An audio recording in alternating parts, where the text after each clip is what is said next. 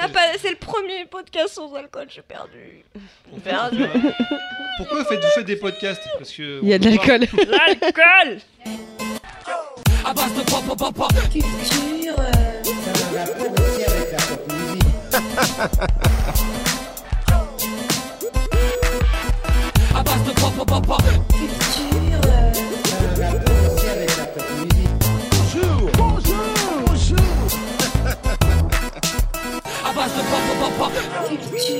Bonjour à toutes et à toutes, euh, chers auditeurs de la base de Pop Pop Pop Pop Pop. Épisode numéro 24 Ah, qui suit, ça fait plaisir. Eh ben, écoutez, euh, nouveau podcast Défoncez les aujourd'hui. euh, de retour à Bolby pour euh, cet épisode est consacré à qui c'est qui veut balancer le thème? La drogue. La gueudreau, la gueudreau, la gueudreau. Et vu vos gueules, je pense qu'il y a des, il y a des connaisseurs. Alors, euh, on va faire un petit tour de table. euh, Je commence par K aujourd'hui, Coucou. qui a retrouvé sa couleur euh, naturelle, je pense. Plus ou moins naturel, effectivement, mais couleur de cheveux. On parle de cheveux, ouais. de cheveux. De quoi tu pensais que je parlais de quoi je me fais un peu De chelou, peau, de. sans prime abord. Oui, la- couleur la- de cheveux. Le mois dernier, tu avais les cheveux de couleur euh, violet, Violet. et aujourd'hui, c'est couleur. euh, bah, Euh, chocolat. choucou- Chocolat. Chocolat. noir. Chocolat. Bon, quoi de neuf, qu'est-ce que tu me racontes de mon petit cas Bah, je N'oublie pas de répondre avec ta voix euh, soit Ah de- oui, c'est vrai. Ah oui, j'ai moldave. décidé de parler comme ça pendant tout le podcast. Pourquoi? Ça Euh, arriver je sais pas. je- on en discutait tout à l'heure et Ah, on trouvait que c'est parce que très c'est- sympa que je parle. Ça risque de faire euh, monter le Patreon. On pourrait être classé dans les podcasts ASMR et on pourrait gagner toute une communauté. Une communauté fascinante. Attends, c'est qui l'autre fois? Ah, j'ai quelqu'un qui m'a sorti. Ah, d'ailleurs, c'est mon tatoueur. Non, non, non, non, c'est mon tatoueur, c'est trop mignon. Euh, en fait, il était surpris que j'ai changé de couleur de cheveux et, euh, et je lui ai dit Ouais, mais comme ça, je suis un petit peu plus mature, je suis plus femme et tout. Et là, il me fait Ah, c'est bon, comme ça, on va pouvoir te mettre euh, dans la catégorie des MILF. Donc voilà, je trouvais ça mignon. Voilà. Ouais, tu vois, voilà. Ça fait Petit mignonnet. C'est sympathique. Non, non, d'ailleurs, je l'embrasse et je lui fais un gros coucou parce que je sais qu'il nous écoute beaucoup. Eh ben, on lui fait tous un coucou collégial. Et on le Euh, salue comment? Euh, Jordan. Jordan, donc il Ou est américain. Sac. Sac, euh, c'est son nom euh, de tatoueur. Non, non, non, c'est son nom de tatoueur.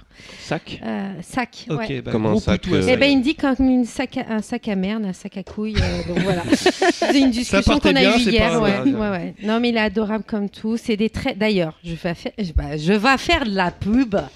Je vais faire de la pub pour lui. Donc, il a un salon de tatouage à Arpajon. Ça s'appelle Cleaning Tattoo. Euh, lui, sa chérie et une autre euh, collègue, donc euh, Crêpe. Sa chérie, c'est Mew. Et... C'est quoi Ah ce oui, oui, oui. Ah bah, bah ouais. sac et Mais crêpe, moi, je suis ça. désolée. Mais c'est mignon et ils font du super boulot. Ils sont adorables et je vous conseille vraiment à tous euh, d'aller faire un petit tour là-bas ou d'aller faire sur leur euh, un petit tour sur leur page Donc, Facebook. tu mets le label euh, safe sur ce salon. Ouais. Il y a beaucoup de ça maintenant, euh. Franchement, franchement, franchement, ils sont top, ils sont adorables et et euh, d'ailleurs, euh, j'y retourne bientôt. Tu viens de gagner un tatouage gratuit avec ce que tu viens de faire. Parce Non, mais même pas. 300 auditeurs franchement, écoutent. franchement, je vais te dire un truc, mais même pas. Même pas. Il mérite, euh, tout travail mérite salaire et il mérite Et on vient, on vient de travailler pour lui, donc on mérite du salaire aussi. Donc voilà. Oui. Euh, bah, moi, ça va, je suis juste courba- euh, courbaturée à mort, mais ça va sinon. J'ai fait du sport hier. J'ai, comme une conne, j'ai décidé de dire oui à un marathon du sport de 21h à minuit. Mais qui fait ça? Pourquoi Oui, je sais pas pourquoi un samedi, je ne comprends pas, surtout quand il y a podcast le lendemain. Euh, mais euh, voilà, voilà, courbaturée, mais en forme T'inquiète, ça va être sinon et tranquille. euh, top. Ça fait plaisir. Tout roule. C'est- Tout roule comme le Cybertruck d'Elon Musk, on en reparlera plus tard. Choco Le projet, le projet.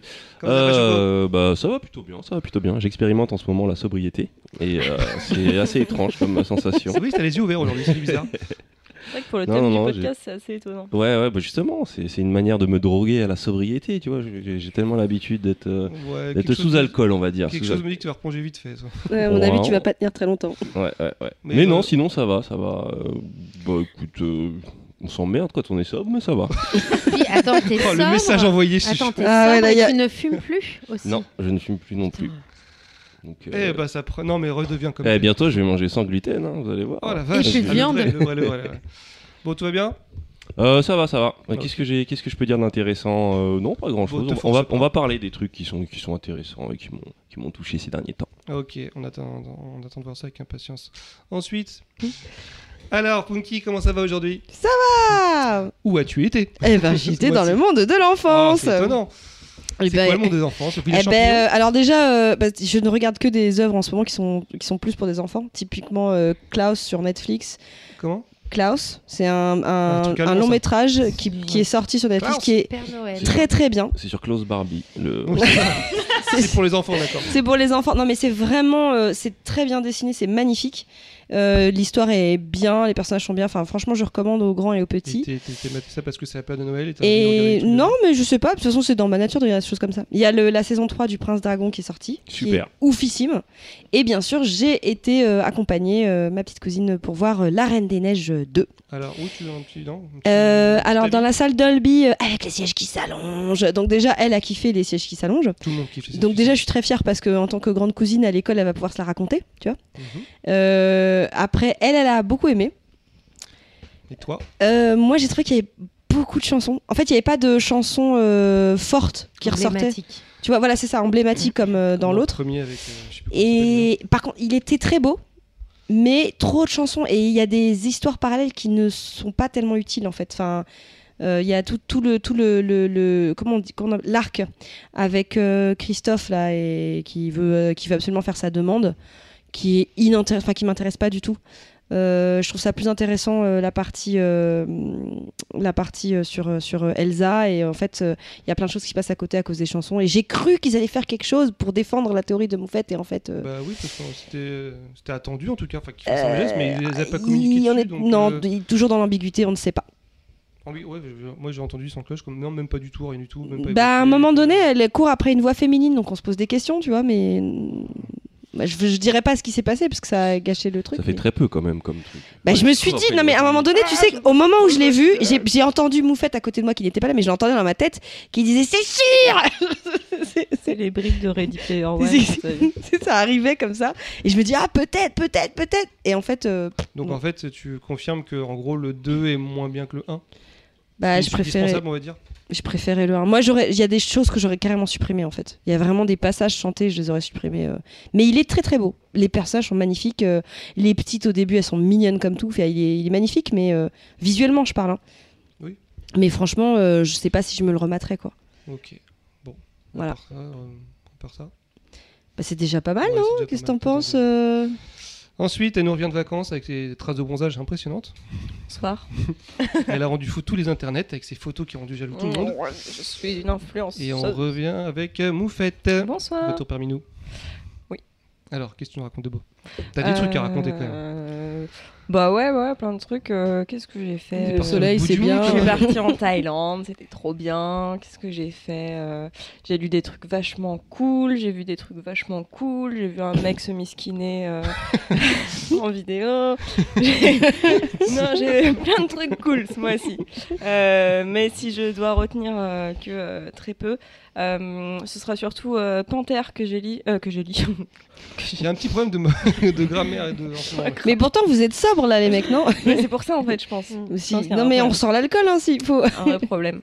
Euh, j'ai lu Panthère, euh, qui est un, un roman graphique de, euh, de Brecht Evans, euh, qui est un, je crois qu'il est, euh, qu'il est, qu'il est euh, belge, euh, qui vit maintenant à Paris. Euh, c'est très très beau, ça commence euh, comme étant un, un conte euh, enfantin, c'est très très coloré, il y a un jeu de perspective qui est absolument incroyable. Et, euh, Mais vous- quand on, connaît- vous- quand on connaît tes goûts, bien qu'il y a un Voilà. moment où bah, euh, rien ne va part plus. Euh, et, euh, et non, vraiment gros coup de cœur. Euh, ça faisait longtemps que, euh, que j'avais pas lu un truc qui m'avait autant euh, mis une claque. Et euh, donc vraiment, je vous, je vous recommande si vous l'avez euh, dans votre euh, bibliothèque Wink Wink Escarina. Euh, voilà. Euh, et euh, donc, comme vous avez pu remarquer, on n'est pas au complet. Il manque toujours le, bah, le meilleur d'entre nous. hein. Il- Il, plus manque, euh, dernièrement. il manque Tripin. Bah, il voyage un petit peu aux quatre coins du monde, donc Je- il donc aujourd'hui, il est à Cracovie en Espagne. Et, euh, et je crois qu'il visite encore plein de trucs.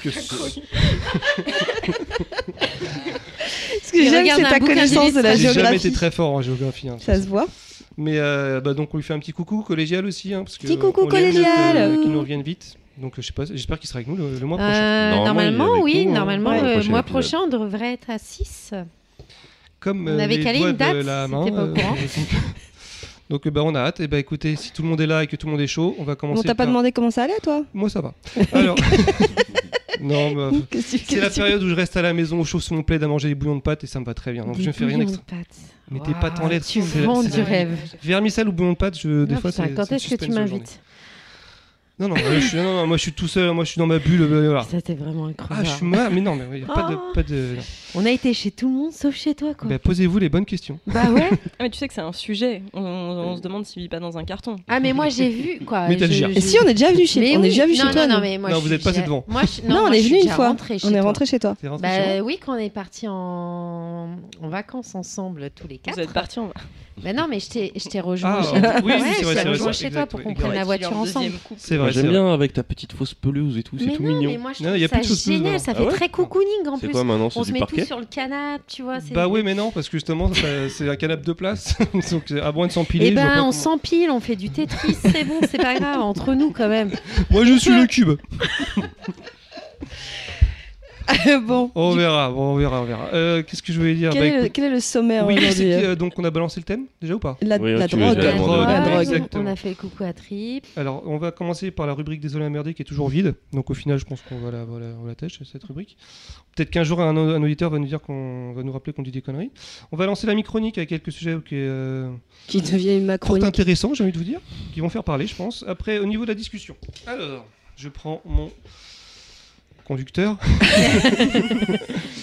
Alors, euh, Moufette, tu vas nous parler de quoi? Chronique d'actualité, euh, Polanski, le harcèlement. Je crois qu'il y a des choses à dire. Peut-on distinguer l'homme de l'artiste? Euh, ouais, enfin, on a tous une. Et en une nouveauté, maintenant, on va avoir des vraies, des vraies chroniques d'actualité. Oui, c'est ça, on en a Mm. parlé tous ensemble. Selon il a un peu plus de débat besoin. au début, je pense que ça sera intéressant. Euh, donc, euh, chronique- on a une chronique collective, donc on va chacun parler de, de- de films liés à la drogue qu'on a vu, euh, sur lesquels on veut, on veut revenir. Film ou œuvre. euh, Oui, c'est vrai. Ouais. Film euh, ou œuvre. Œuvre vidéoludique Punky, qui va nous parler de, des drogues qui n'existent pas encore. Ouais. J'ai parlé de la drogue et de la pop culture et des drogues qui n'existent pas.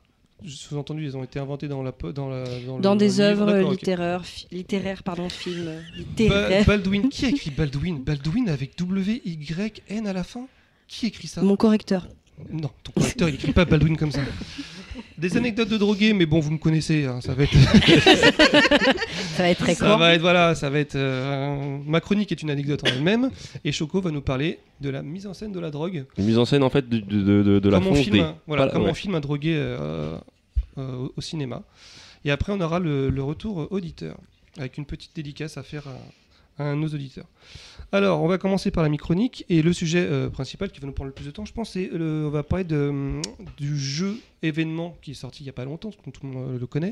Ah, le- Luigi Le 9 novembre, je crois. C'est pas Luigi presque, mais c'est dans le même genre, tout à fait le même genre de jeu. C'est a Death des Stranding fantômes, de ouais. Hideo Kojima. Et je pense que déjà il y en a au moins deux qui ont, qui ont commencé à faire le jeu. Donc, euh, Il y en a même 3. ah oui, trois. Excuse-moi, j'avais Bah, oublié. toi aussi, non? Alors oui, mais j'ai commencé euh, pas comme vous. Oui, mais t'as quand même. T'es allé assez loin pour en parler. Euh, oui, j'ai vu les- j'ai trois heures de cinématique, donc j'ai pas encore commencé le jeu, mais je, je- je vais faire. Donc qu'est-ce que vous- qui euh, qui veut commencer? Qui veut parler de Death Stranding Euh, Chef d'œuvre Je veux, ou pas je, je veux bien, co- je veux bien commencer. Euh, chef-d'œuvre, chef-d'œuvre, pour moi, oui. Mais euh, bon, c'est totalement subjectif. Non, bah déjà resituer un peu l'œuvre. C'est le jeu de, de Hideo Kojima, pour ceux qui connaissent pas, donc considéré comme un grand auteur du jeu vidéo, qui a créé la saga, Tout le monde connaît Hideo Metal. Gear Solid, enfin Metal Gear, et qui s'était fait virer de Konami justement à la suite de Metal Gear 5. Et euh, il y a trois ans déjà, et qui a fondé son studio, euh, Hideo Kojima Oui, qui Studio. était, euh, il travaille pour Sony directement, c'est ça maintenant Kojima Production. Kojima Productions, ouais. Ils sont rattachés à Sony, c'est ça? Enfin, Sony qui a, Hideo- rattaché, Hideo qui a- qui a Kojima. racheté, c'est ça? Euh, non, je crois que je sais même, je sais, je sais pas si c'est un studio, euh, si c'est un studio de Sony. Sony, hein, je pense qu'il y a une, une exclusivité pour l'instant, euh, Ok. mais, euh, mais Ah, non, c'est vu- pas un studio vu, Sony. vu tout ce qui poste euh, en rapport avec Sony, euh, euh, je pense que jamais il fera autre chose. Bah, le jeu va sortir sur PC déjà, ce qui est. euh, Oui, mais ça, c'est plus l'ouverture de Sony qui, va peut-être euh, envoyer leur- euh, certaines licences sur, sur PC, d'après ce que j'ai compris. C'est pas que Kojima, il me semble. Ouais, mais je sais pas si on peut considérer que ça fait partie de leur studio tiers comme les Naughty Dog ou euh, ou euh, Santa Monica. Faut voir. Tout- voir. En plus que leur. euh, le... Ouais, enfin, les- non, avant c'était Konami, autant pour moi. Enfin bref, là ça commence ouais. à dé- Bah, quoi qu'il y a le- dans, le, dans Death Stranding, il y a le nouveau patron de hum, SEO qui Ah, apparaît. c'est vrai, ouais. Donc, Et il y euh, a mon Errolson avis, euh, Hugh, le créateur de la marque Acronyme, euh, que j'adore. Il y a Junji Ito Ouais, Il y a beaucoup de, de, de guest stars dans, dans le jeu. en Oui, fait. c'est vrai, c'est vrai. Alors, euh, resituons un peu le jeu, parce que là, depuis tout à l'heure, on en parle, Oui, mais euh, en gros, euh, donc, il a quitté euh, Koji, il a, qui- il a quitté, il s'est fait virer de Konami suite à Metal Gear 5 parce que désaccords, problèmes lors de la production, le jeu est sorti un peu non terminé. Et donc, pendant trois ans, il a bossé sur ce jeu qui, qui a été une grosse énigme pour beaucoup de gens. C'est-à-dire que euh, les premiers trailers étaient super intrigants, c'était, on sentait un univers euh, super fort, c'est de la SF, c'est waouh, qu'est-ce qui se passe? C'est moi qui essaye de couper un truc. Ok. Euh, donc univers SF, Norman Reedus qui joue euh, Daryl dans, euh, dans Walking Dead. Walking Dead. puis d'un coup, on commence à voir des réalisateurs comme euh, Guillermo del Toro ou euh, Nicolas Winding Refn aussi en, en tant que personnage dans le jeu. Euh, Lé- Léa Seydoux, c'est ça? Assez douée. Ouais. Les... C'est perturbant. hein. Euh, Léa Seydoux, euh, qu'est-ce que c'est que ce jeu? On voit les premières images, on comprend pas. On voit un mec marcher en Islande avec des paquets sur le dos. Euh, bébé. Et Oui, un bébé, bébé, oui, oui, bébé, un ça bébé, effectivement. Enfin, un, truc un truc super cryptique et. euh, C'était dur de, de décoder les images qu'on voyait. sûr. Alors, moi, au boulot, j'ai essayé d'expliquer le jeu. euh, ils me prennent pour une tarée. Après, après y avoir joué, papa. Oui. Ah oui, après, avoir quand commencé. J'essaie de le leur expliquer. pouvais et- pas, Non, ils me prennent pour une Bah, ouf, en fait. Ce qui est marrant, c'est que les dernières, les, les- les dernières présentations du jeu ont vraiment finalement montré le vrai jeu. C'est juste que personne ne voulait croire que c'était vraiment ça. On se dit, ouais, non, en fait, ils montent une petite partie et tout. Mais en fait, le jeu, qui... tiens, bah, Punky, toi, qui... comment tu nous le résumerais? Alors, j'adore. Euh, En bouffant des Smarties. non, mais en fait, quand je le résume, les gens me prennent pour une ouf et comprennent pas pourquoi j'adore. Mais grosso modo, c'est de la livraison de paquets dans un monde apocalyptique avec des fantômes qui sont accrochés à des cordes et quand tu t'approches ils font des gros pas comme ça ça fait trop flipper. Et donc du coup tu dois retenir ta respiration pour pas aller t'attraper et après tu fais de la logistique après tu reconstruis des routes. Ça c'est trop bien. Tu construis des routes après tu demandes des trucs. Il y a des gens qui apportent du matériel. C'est trop bien. Et là-dessus ils te racontent une histoire. T'aimerais bien savoir la suite. Et il y a un bébé. Mais tu sais pas le bébé si- qu'est-ce qui se passe avec le mec en fait? Parce que le bébé t'as des souvenirs du bébé de, de son père qui était mais c'est voilà c'est tout ce que j'ai compris du jeu pour tellement bien résumé le podcast d'aujourd'hui sur la drogue, c'est hallucinant. Et- Non, mais C'est un truc de ouf, j'adore, je comprends pas, mais j'adore. Moi, je perds un temps fou à ramasser tous les paquets que je trouve à les livrer. C'est ça. Parce qu'en fait, le jeu, ouais, c'est vraiment ça. C'est vraiment un jeu de livraison. Et à construire, reconstruire les routes et tout ça, j'adore. Oui, Reconstruire. parce que euh, le jeu est connecté, c'est ça. Donc on peut- J'aimerais vraiment que tu sois dans, dans mes amis. euh, de, de- puisque Avec moi, t'as des routes nickel. hein. Bah ouais, moi, c'est des crevards, les gens qui me laissent des trucs. Oui, mais Ah, tu rigoles ou quoi Moi- on a-. Moi, on a déjà tout reconstruit. hein. Il y a une zone où euh, tout est construit. Il y Non, a toutes les routes, tous les ponts. Sur ton truc, alors qu'à la base, c'est une. Moi, c'est une ville. un schéma Excel pour savoir où est-ce J'ai utilisé énormément. Il y a des feux rouges. C'est pour ça que j'avance, j'avance pas dans le jeu parce que je, je construis tout. Et je me demande justement si plus, toi tu t'investis, plus euh, ils te mettent des gens qui s'investissent. Je me demande comment ça. euh, on peut ça- peut-être aussi expliquer le, le principe du multijoueur. Ouais. Vas-y, fais-le Et tu expliqueras mieux que moi, je pense. Ouais, je je pense, oui. On s'est un peu perdu. Bah en fait, le jeu, c'est un jeu en ligne, mais c'est pas un jeu en ligne classique, dans le sens où tu vas pas euh, croiser tes potes dedans. Euh, en fait, tout le monde est Sam, euh, Sam Porter, mais tu vas pas avoir plusieurs euh, Sam Porter dans le, dans le monde. Euh, en revanche, tu vas pouvoir avoir accès à euh, des... euh, à des, euh, des infrastructures que les autres euh, joueurs ont fait. Ça va être complètement aléatoire. Il y, a des, moments où tu vas pouvoir marcher, tu vas rien voir euh, de, ce que euh, qu'ont pu apporter d'autres joueurs dans le monde. Et puis il y a des moments, bah, tu vas voir qu'il y a un pont qui a été mis, il y a une route qui a été euh, construite.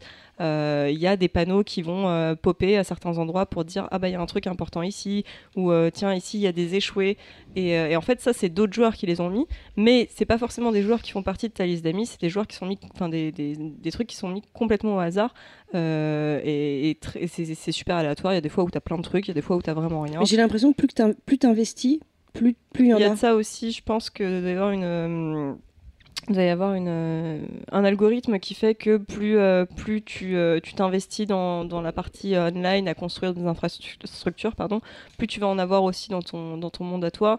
Euh, Il doit y avoir le, le- le- parce qu'il y a un- en fait le- la, la, la currency dans la currency, la monnaie dans le jeu, c'est les likes. Enfin, Ouais. c'est assez dur de savoir comment ça marche, mais c'est euh, vraiment euh, euh, tout est basé sur les likes, mais vraiment des vrais likes. hein. Tu peux donner des likes quand quelqu'un a laissé quand quelqu'un a laissé un message ou même euh, sur une infrastructure.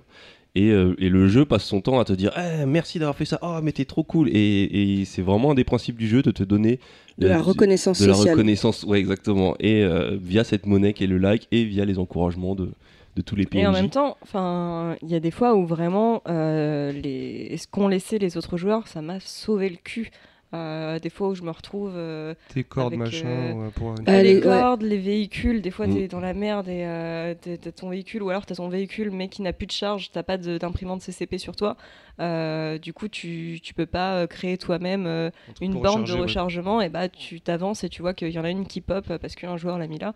Et c'est à ce moment-là que tu mets des likes euh, pour dire bah merci d'avoir Oui, fait ça. il y en a plein qui mettent des trucs qui servent à rien. Très souvent, quand tu sors de la base, des Il petits y en a, tirs, des bah, machins. parfois donc, t'as euh, l'impression que ça Au sert à début, rien. ouais, mais après, si. Et En fait, si euh, toutes les, les petits panneaux qu'on te laisse en général, il y a un message sur un moment donné. euh, là, il y a pas longtemps, j'ai fait une mission. J'étais un petit peu bloquée. Je savais pas trop comment. euh, je pouvais pas mettre une échelle pour monter. euh, je savais pas trop comment accéder au truc. Et en fait, il y avait des petits panneaux qui me, qui me disaient euh, direction. où il fallait, euh, quelle direction il fallait prendre, alors que c'est vraiment à l'opposé pour pouvoir contourner et euh, aller au point euh, que- auquel je voulais accéder. Ouais, non, c'est vrai que ces petites flèches, moi aussi, j'en ai suivi à un moment. Je me suis dit, ah putain, un vrai chemin. Par contre, au- euh, de- dans le même ordre d'idée, des fois, il y a des gens qui mettent des échelles qui t'amènent nulle part. Ça, c'est un c'est peu moi. relou. Ça, c'est moi. Ouais. C'est-à-dire que je me dis ça passe. Et en fait, ça passe pas du tout. Et je me dis, faut que je la surtout quand l'échelle elle est toute droite comme ça, je me dis mais qui a fait ça? Moi. C'est sûr. Moi, Regarde le, problème que j'ai avec ce jeu, enfin, j'avais pas de problème, c'est que je me sens obligé de ramasser tous les colis. Oui, mais oui, c'est ce que je fais. Ça, c'est au début. Et ça, c'est insupportable. Donc, Mais après, justement, que- t'apprends à, à gérer. euh, bah, en fait, c'est ça. En fait, le, le jeu joue beaucoup sur. On a des réflexes dans le jeu vidéo. On voit des, des points d'intérêt, on a ramasse. envie d'y aller, faut qu'on Ouais, ouais. ramasse. Et dans le jeu, il y a un moment, il y a plein de moments où tu es obligé finalement toi aussi de laisser des colis par terre parce que pour avancer, tu es obligé de faire ce sacrifice. Et, euh, et non, en fait, ouais, ce jeu, qu'est-ce qu'il a de bien, c'est, euh, je trouve qu'il redéfinit complètement le fait de se déplacer dans un monde. Dans un jeu vidéo, on a l'habitude de, courir partout. Il y avait déjà Red Dead, euh, dont on avait parlé un peu avant, qui pour moi euh, allait dans la même direction, c'est-à-dire se rendre compte que bah, y a des trucs qui sont faciles dans le jeu vidéo qui en vrai ne sont pas faciles. Et dans ce jeu, juste marcher sur des cailloux. Vous vous rappelez ce que ça fait de marcher sur des cailloux? Non, Moi cet été, quand on était en. Grèce, quand on était en Grèce et que j'ai couru pieds nus dans la- euh, en, en espérant marcher sur du sable et que finalement c'était de la pierre, mais T'as c'était une galère de Je l'ai ouf. en vidéo d'ailleurs. On a une vidéo extraordinaire.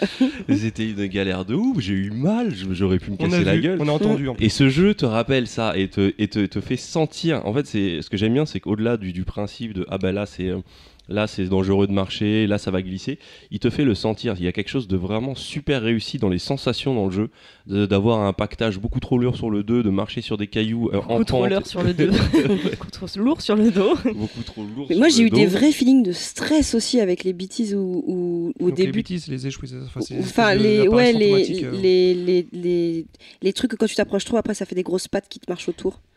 Et ça, En, en gros, ce qu'il faut savoir, c'est que euh, il y a eu euh, ce qui s'appelle en jeu le Death Stranding, qui a euh, qui a un petit peu mis fin à l'humanité ou à une grosse partie de l'humanité. Et depuis, donc ils n'arrivent pas tellement à l'expliquer, mais il y a en fait le monde des, des morts qui s'entrechoque avec celui des vivants. Et parfois, ils peuvent, euh, ils peuvent voir euh, des morts qui s'appellent euh, les, les bêtises et qui sont représentés dans des espèces de, de, de formes euh, humanoïdes. euh, accroché à une pétrolière, Mm. euh, parce que c'est noir avec une, une espèce de pétrole dessus. Euh, et, euh, et parfois, tu te promènes dans un coin et puis il commence à pleuvoir. Et à ce moment-là, il y a des bêtises qui arrivent et qui essayent de, de- de- de t'attraper pour te faire rejoindre le monde des morts. Sachant qu'il n'y a pas de game over dans le jeu, ou pas vraiment, en fait, il y en a. On dit qu'il n'y a pas de game over, mais en vrai, il y en a. Euh, puisque quand tu meurs, en fait, tu, tu rejoins euh, la, ta grève. euh, et du coup, tu pars dans ce qui est. Enfin, ils appellent grève, ça la, c'est quoi? La grève en. Ah, c'est The Beach. The Beach. Mais en français, ça- ils disent la grève. Enfin, en tout cas, quand c'est traduit, c'est la grève. Mm. Et euh, du coup, tu, tu, enfin, pour revivre, tu es dans l'océan et il faut que ton âme euh, aille rechercher ton corps et tu repopes. En vrai, il y a des, des game over parce que si tu pètes ta livraison complètement en cours de, en cours de, de balade, Ouais. euh, ça, te ref- ça te refout à ta, à ta sauvegarde Ah d'avant. ce ça, que je me c'est demandais, mytho, le- le- parce il que- n'y a pas parce de game over. Parce que oui, ça aurait cassé le jeu. si- c'est parce que si t'as des missions qui sont, que t'es obligé de faire, Ouais. si tu la foires, c'est pas ouais. logique. Mais du coup, c'est le seul truc pour lequel tu peux avoir un game over. Donc les bêtises, c'est ça, c'est ces espèces d'entités qui peuvent t'attraper euh, à certains Mais t'as vraiment un sentiment, euh, c'est su- c'est surtout les premières fois où j'ai traversé des zones et euh, j'arrivais à ne pas me faire toucher, enfin pas les déranger, mais je mettais une demi-heure pour passer sur un truc où euh, Choco il mettrait deux minutes. Parce qu'en fait Enfin, j'étais vraiment en mode. deux euh, minutes, moi, je me- oui, bon, lui il, la- il déclenche la la, catastrophe. mais- la première scène, moi je pensais que c'était normal en fait, mais toi tu l'as réussi. Bah non, je l'ai réussi parce qu'en fait, je ne voulais pas, ça me faisait peur parce que je sais que je sais pas me battre dans les. Je sais que je suis nulle. Donc du coup, Là, t'as pas vraiment besoin de te battre à part de matraquer euh, carré. Oui, eh ben on sait jamais, ça, je peux ne pas y arriver. Donc euh, du coup, je suis en stress et du coup, je me bouge la respiration et j'avance comme ça euh, un tout petit peu. Et puis après, j'attends et puis je sens le truc à côté de moi et puis je hurle et je mets une demi-heure pour traverser une Ouais, zone de mais 5 ce qui est marrant, c'est quoi justement sur cette euh, la première grosse scène avec les bêtises Moi, je pensais que c'était obligatoire parce que j'ai fini par me faire choper parce qu'il y en avait partout et j'ai cru que c'était ah bah en fait c'est ce qui aurait dû se passer et j'ai galéré, j'ai dû fuir à l'époque. enfin, au tout début du jeu, t'as pas encore d'armes pour les combats, donc je me retrouve euh, face à un espèce de dauphin chelou. euh, et j'ai réussi à fuir et c'était super intense. Et quand je t'ai vu faire la partie et réussir, je me suis dit, ah, je suis nul en fait. Non, moi je suis une vraie flippette. On peut vraiment dire que c'est euh, le un walking simulator extrême. Exactement. coup, c'est Alors le c'est walking c'est simulator, vraiment pas un jeu pour tout le monde, je pense. Il y a vraiment. euh, Alors si- je pense que c'est temps, vraiment je- un walking simulator les 10 premières heures. Et il y a pas mal de points négatifs dans le jeu, honnêtement, et ça, ça en fait partie. C'est que, c'est que déjà, ça peut laisser beaucoup de monde euh, à la porte parce que. euh, le côté aller-retour. parce que déjà, voilà, il y a le côté, redondant. euh, il y a le côté redondant, il y a le côté, bah, c'est réaliste. donc, euh, bah, quand t'as une perte de poids, il faut que tu joues des jaquettes pour pouvoir te rééquilibrer. euh, Des c'est gâchettes. relou. euh, les R2, L2, R2, Ja- euh, Les jaquettes. gâchettes, parce qu'une jaquette, c'est pas ça. les jaquettes, j'ai dit. Mais je comprends, mais les jaquettes, les gens, t'appuies sur une jaquette. Et euh, et il y a plein de trucs comme ça qui, qui, qui sont super réels et qui sont chiants, quoi, mais qui sont aussi chiants que, par exemple, dans Détroit, quand tu dois faire le ménage parce que t'es un, un robot euh, ménager. Euh, ça fait partie ou du. dans ouais, Red Dead, de- quand tu euh, t'appuies sur la mauvaise touche et que tu tapes ton cheval et que tu te fais poursuivre pour maltraitance animale. Bah, c'est des trucs comme ça, mais qui sont très vrais. Et au début, ça peut être relou. Et un des gros défauts du jeu, c'est que les 10 premières heures, c'est vraiment un tuto géant. Et 10 heures pour un tuto, c'est quand même C'est très japonais ça. hein. relativement long. C'est ces trucs de tuto. euh. en 10 heures, en fait, t'apprends à faire les mêmes choses, à, euh, à organiser ton menu. Les menus qui sont hyper indigestes, c'est vraiment hyper mal foutu. Tu, tu mets vraiment, Les euh, menus sont longs, tu, tu vrai. mets vraiment 3-4 heures avant Ce vraiment fameux de bien. X à Ouais. valider à la fin. Alors à chaque Ah fois ouais, j'appuie sur ah ouais. rond. tu mets, tu mets bien euh, 3-4 heures avant de, de comprendre vraiment comment le menu fonctionne. Et ça, c'est très très long. Euh, Il y, a, euh, y a des problèmes euh, de, de collision dans le jeu, notamment dans le- tout le passage avec les montagnes, où bah, t'es en moto, le terrain est plat, mais euh, t'as euh, un rocher transparent que toi tu ne vois pas, mais qui du coup est un obstacle et tu peux pas avancer. T'as des gros problèmes là-dessus. Euh, c'est vraiment pas un jeu parfait, il y a beaucoup de trucs qui vont pas, mais il y a cette espèce de, de magie euh, qui opère, bah, je pense pas pour tout le monde, mais en tout cas qui a opéré pour moi, je pense qu'il a opéré pour, euh, pour Choco, qui doit opérer Bah, déjà il y a pour, euh, c'est ce que j'allais dire. visuellement il est. Moi, la, est- la- la complexité des interfaces, ça m'a fait renoncer à certains jeux. Donc quand j'entendais ça, je me disais peut-être que ça va pas marcher pour moi. Mais en fait, il y a tellement une magie, j'ai tellement un attrait, je veux comprendre l'univers. Enfin, j'ai une fascination, même le- la, la réaction avec le, avec le bébé. En moi, fait, je m'éclate. C'est l'histoire, Ah, il y a les combats aussi qui sont nuls à chier. C'est l'histoire, c'est, euh, c'est, euh, je sais pas, il y a un truc dans Moi, le je jeu. J'arrive pas à savoir ce que c'est, mais il y a un truc qui fait que je suis, je suis accrochée. C'est-à-dire qu'en plus, je ne veux pas y jouer quand je suis trop fatiguée. Toi, Je veux des plages toi, pour jouer bien. tu aimes, en fait, c'est passer dans la pampa avec. C'est euh, ça, mais c'est l'histoire. Moi, j'adore aussi euh, essayer de créer de l'interaction. En fait, euh, je rentre vraiment dedans, tu vois. Et, je... et ça me fait passer outre le fait que, effectivement, à chaque fois qu'on valide, je mets trois heures parce que je me trompe toujours de touche. Mais euh, comme j'ai l'habitude de le faire dans tous les jeux, donc c'est pas grave. Mais ce qui est très cool aussi, c'est qu'il y, a un- il y a, il y a une logique qui est assez imparable. Euh, quand tu fais quelque chose, si ça a forcément des conséquences, et ces conséquences, bah, tu vas te les reprendre en pleine gueule. Et, tu- et surtout tu les sens, tu les vois. Il y a toujours un feedback qui fait que tu comprends. Un truc, un truc à la con, euh, quand, euh, quand quelqu'un meurt euh, dans l'univers de Death Stranding, euh, c'est quoi C'est une, une- Le void out, je sais plus. ouais, une- Il explose. Non, non, non, il devient tout noir là. Il... il- Pas une nécrose. Il, euh, oui, il, Euh, nécrose, ouais, mais c'est ça qu'ils disent. Né- et- nécrosis, c'est ce qu'ils disent en Ouais, anglais. bah, il nécrose et du coup, bah, Après, ça, il ça explose. recrée- si tu vas pas le faire incinérer, ça recrée euh, un, Death Stranding. un, un Death Stranding- ouais, un petit Death Stranding, quoi. Une c'est une, une explosion et du coup, ça fait un cratère.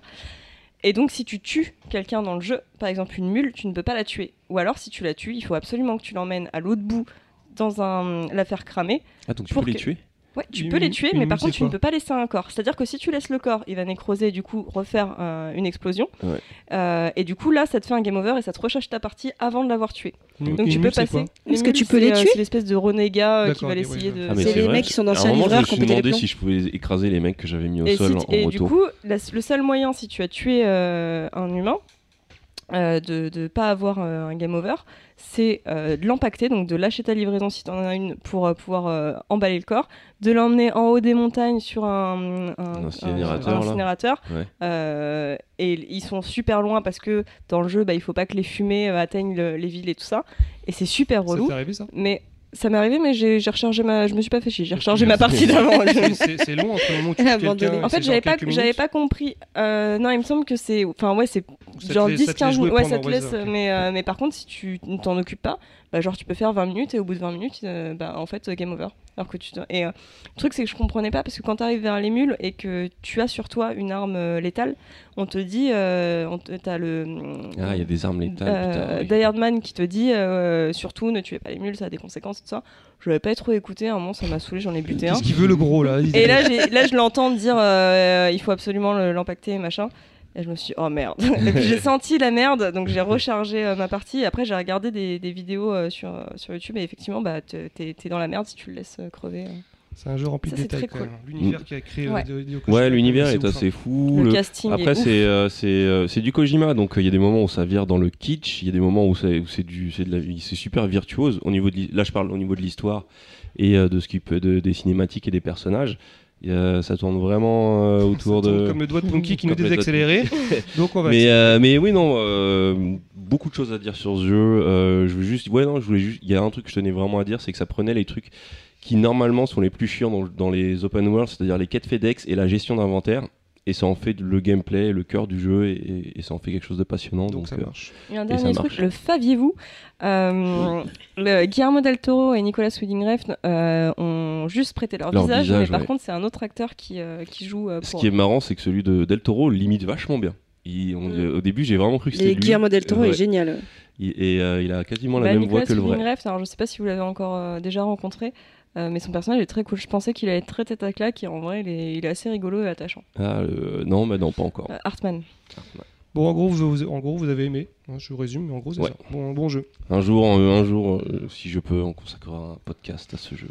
Ensuite, on va parler d'un deuxième sujet. Mais alors là, j'avoue, je connais pas trop, mais je crois que c'est Moufette qui va nous expliquer. Le Revival Adventure in Time. Time. Adventure Time. Le C'est marqué euh, 10 minutes ou 10 C'est le temps, le temps. euh, Donc c'est le temps que t'as dit. t'as en fait, mètres, Death Stranding, j'avais mis 10 minutes aussi. Mais Non, 10 non, minutes, non, c'est ça- sûr ça- que ça allait pas être assez. Ça va être assez rapide puisqu'en plus je pense qu'autour de la table il y a que moi qui, qui regarde. vas-y, répète, qui c'est On a- nous, on a on regardé, regardé le début. euh, ouais, le début. ouais. Qu'est-ce qu'Adventure Time? Alors Adventure Time c'était euh, une, c'est une série qui a, qui a débuté en 2010, qui a eu 10 saisons, 283 épisodes et qui a, euh, qui a diffusé son dernier épisode le 3 septembre 2018, Série live euh, donc un an. C'est pardon? Série live ou dessin animé? C'est un dessin animé. Ok. Euh, ça passait sur euh, Cartoon Network. C'est une série qui, à la base, est plutôt destinée euh, aux enfants, mais qui, au fil des saisons, en fait, a trouvé sa cible qui est plutôt le trentenaire. Et euh, Un peu comme Bob. Bob? Bob l'éponge. ouais, un petit peu. Euh, donc du coup, c'était au début vraiment pour, pour les enfants. C'était diffusé sur euh, Cartoon Network.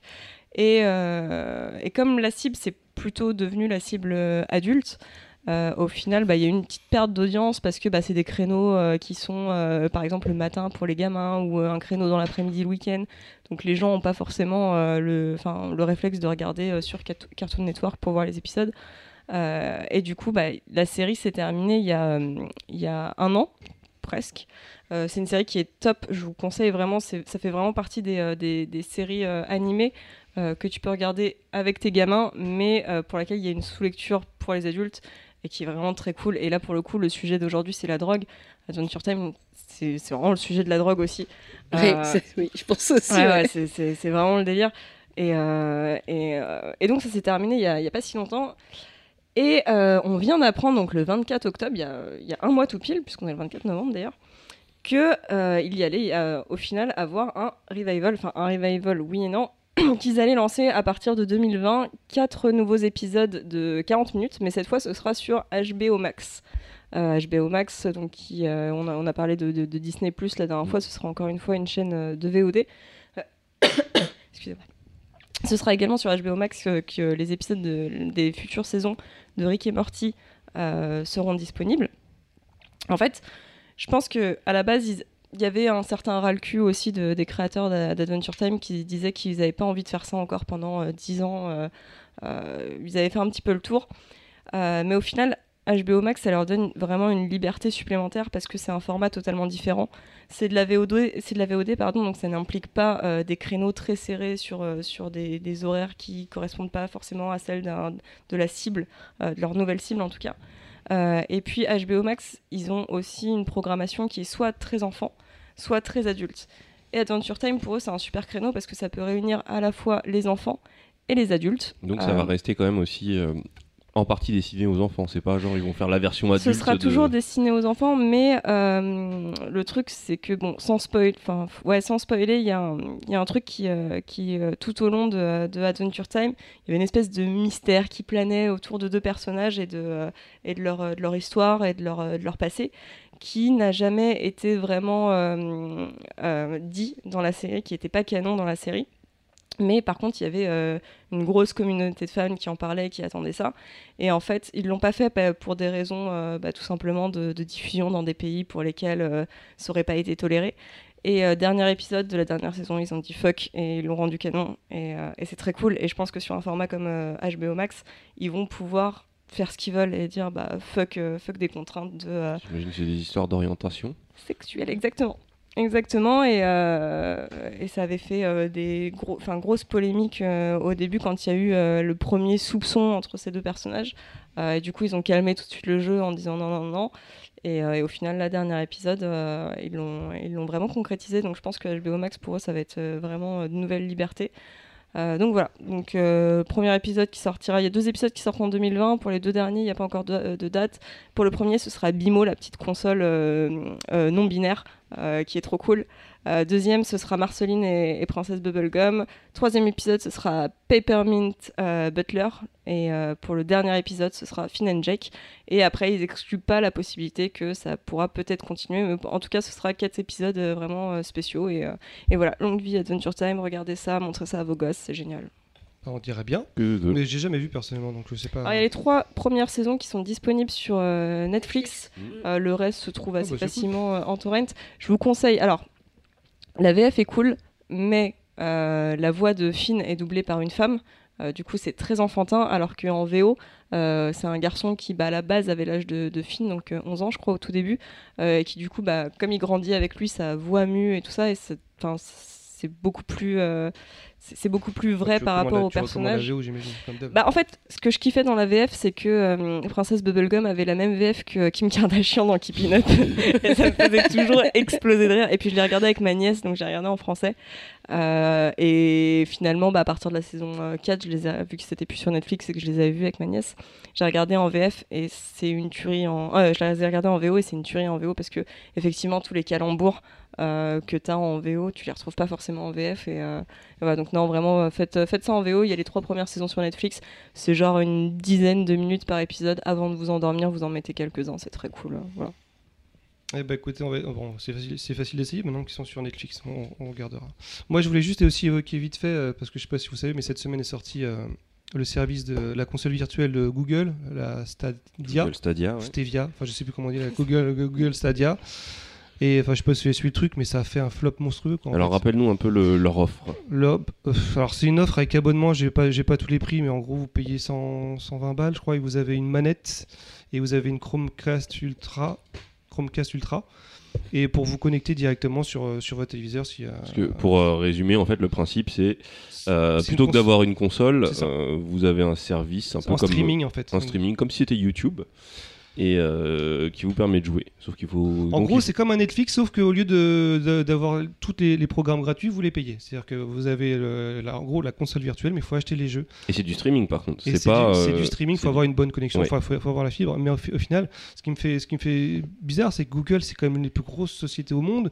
Ils ont un pouvoir commercial de fou et ils se plantent lamentablement comme ça, euh, comme si personne. Enfin, je trouve Mais ça aberrant. pas leur Je pense expertise qu'ils l'ont sorti beaucoup trop tôt aussi. En France, on n'a pas encore les connexions euh, assez puissantes pour pouvoir le faire. Quand tu auras la 5G, euh, ça changera déjà beaucoup de choses. Là, c'est une offre qui se fait uniquement en Wi-Fi. Tout le monde n'est pas fibré. Euh, Il n'y a aucune exclusivité, il n'y a aucun jeu fort sur leur line-up. Même les, ça, prix, ouais. les prix des jeux sont super chers. Ouais, enfin, ils sont complètement plantés. On dirait Amazon qui lance une offre, euh, une offre de, de streaming vidéo. Quoi. de streaming. Et, Oui, euh, Oui, c'est ça. En fait, le problème, c'est que c'est une offre qui a un potentiel de ouf.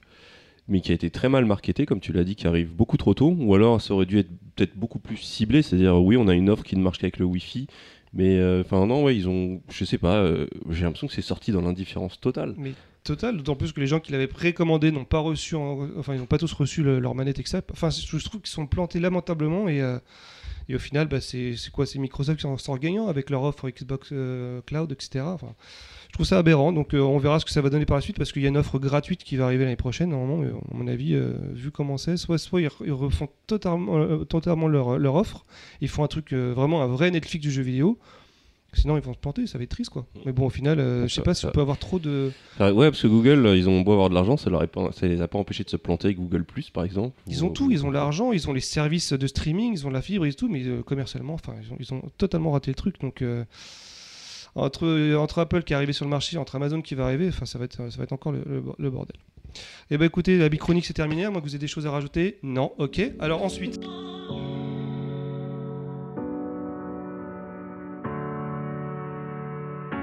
Je te parlerai comme jamais tu ne parles à ta mère. Tu me seras redevable si je te paie un verre. Je t'harcèle avec dix potes juste pour avoir ton numéro. Il faudra que tu sois gentil si je t'emmène au resto. Si tu me dis non, je te ferai changer d'avis. Je te foutrai la misère, je te pourrirai la vie. Je ferai selon mon orgueil, selon mes envies. Je te dirai que t'es la seule, je te ferai sentir unique. Je regarderai le foot, toi tu feras la vaisselle. Je t'enverrai bien te faire foutre quand tu me feras une scène. Si je t'achète une chaîne, deviendras-tu ma chienne Je te serai infidèle, mais tu reviendras quand même. Si j'étais un homme, si on inversait les rôles, je soulèverais ta robe, garderais-tu le contrôle Si j'étais un homme, si on échangeait de peau, je t'appellerais salope, me tournerais-tu le dos? Si j'étais un homme, ah, ah, ouh. Si j'étais un homme, ah, ah, c'était une très bonne euh, musique. Ensuite, alors, T'es relou. je sais, mais bon, je sais pas ce que c'est, mais c'était une très très bonne musique. Donc maintenant, c'est euh, chronique assez importante. euh, comme là, il y a quand même des choses à dire et euh, c'est Moufette qui s'y colle avec un truc. euh, bonne chance, j'ai envie de te dire. Parce que là, Oui. tu vas parler de de Polanski et le euh, Polanski et le harcèlement. Peut-on dissocier l'œuvre de l'artiste? Moi, je réponds non. L'homme de l'artiste plutôt. parce que- L'œuvre de l'artiste.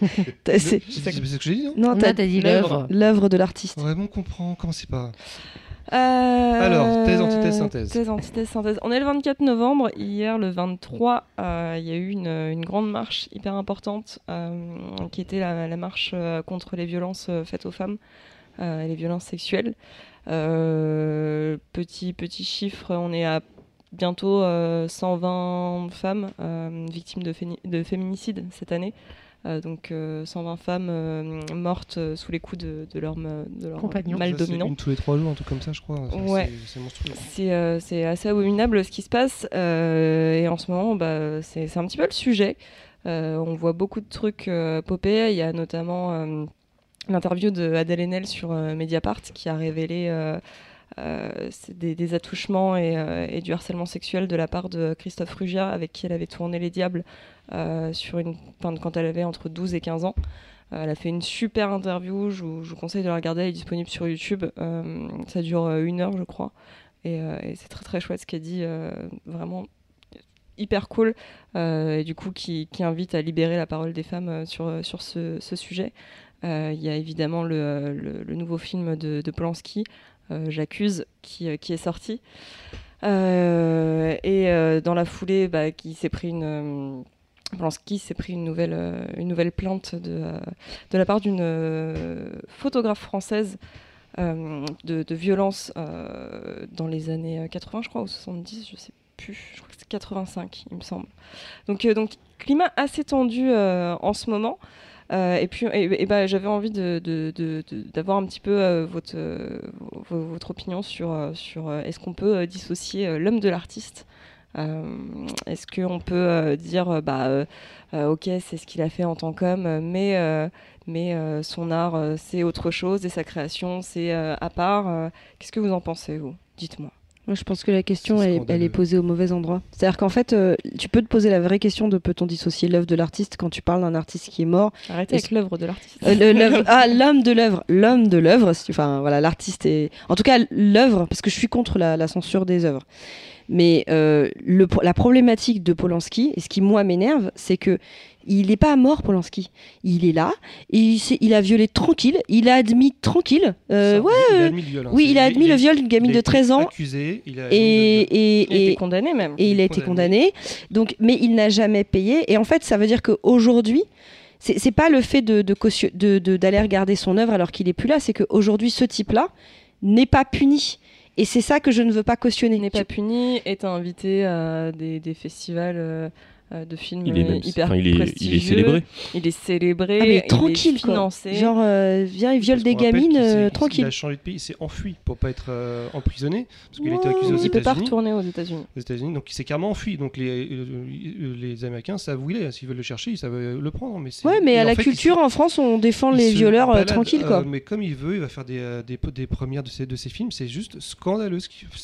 Voilà, la culture du viol, tout ça, Mais tout ça. il est également protégé par, euh, bah, on l'invite encore au Festival de Cannes. euh, Il y a une caste, euh, clairement. oui, il y, a- il y a des il y a des célébrités qui prennent. Mais il y a même des nanas qui le défendent. Quand on voit le casting Oui, de, de son, exact. de son dernier film, euh, on a quand même Jean Dujardin qui est, euh, qui est euh, à l'affiche, enfin qui, est en- qui est le, le- le héros de- du film, euh, mais qui, euh, qui euh, décommande ses interviews sur TF1. Il se cache un peu.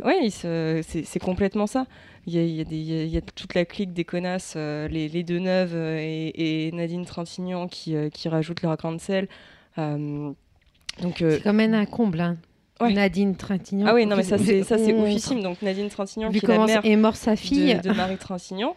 Euh, Marie Trintignant qui, qui est morte sous les coups de Bertrand Cantat, le, Mhm. le chanteur de Noir Désir. Et là aussi, il y a une vraie question à se poser euh, euh, sur Bertrand Cantat et, et son droit, ou enfin son droit de, de, de, de continuer à faire des, des tournées, d'être financé et, compagnie. acclamé, des- tout ça, ouais. Et donc c'est la, Voilà, la mère de, Marie est- Trintignant qui, qui- euh, qui qualifie Polanski de, de victime, quoi. Enfin, c'est on- c'est- c'est quand même ouf. Oui, qui se passe Surtout en brandissant la carte euh, antisémitisme, que je trouve ça Ouais. scandaleux. C'est pire que tout. C'est, euh, Qu'il est victime de, de l'antisémitisme Bah, non, il européen. a euh, violé euh, de- des gamines, quoi. c'est Enfin, surtout, je veux dire, pas c'est ça le qui sujet, quoi. quoi. C'est pas le sujet. En fait, ouais, on détourne le sujet. J'ai l'impression que ça choque personne, quoi. C'est ça, ça qui. choque tout le monde, au contraire. Non, mais dans, dans, dans ce milieu de, de cinéma, etc. Enfin, je veux dire, c'est des gens, ils ont des enfants aussi. Ils ont, il y a des femmes dans ce milieu-là, ils ont des enfants. Ça les gêne pas euh, si c'est leur gamin, tu vois, en toute tranquillité, pof pof. euh. Bah, parce qu'il y a, il y, a, il y, a, il y a des gens qui, qui protègent ça, entre guillemets. Je veux dire que le mec soit encore. euh, qu'on qu'on le finance, que qu'on l'invite, euh, que qu'il y ait des célébrités qui, euh, qui le défendent et tout ça, euh, et tout le monde ferme sa gueule, bah, enfin, il y a une espèce de, de, de- de protection autour de, Ah, peut-être que peut-être qu'il y a une protection parce que il y avait quand même un truc étrange, c'était à, l'époque de MeToo quand ça a explosé avec Weinstein. En France, il n'y a pas eu grand-chose, bizarrement. Ouais. Et euh, là, j'ai l'impression que ça commence à se fissurer avec justement l'interview d'Adèle Avec Haenel. l'interview d'Adèle. Le, le Polanski, bah, il en a fait plein des films. Je me rappelle à l'époque de, comment ça s'appelle le pianiste ou euh, Le pianiste. quand il a reçu la, la Palme d'Or, les, les histoires repopaient, mais pas aussi fort que maintenant. Et j'ai l'impression que là, on est, on est, à un, on est à un point où euh, on risque de tout faire péter.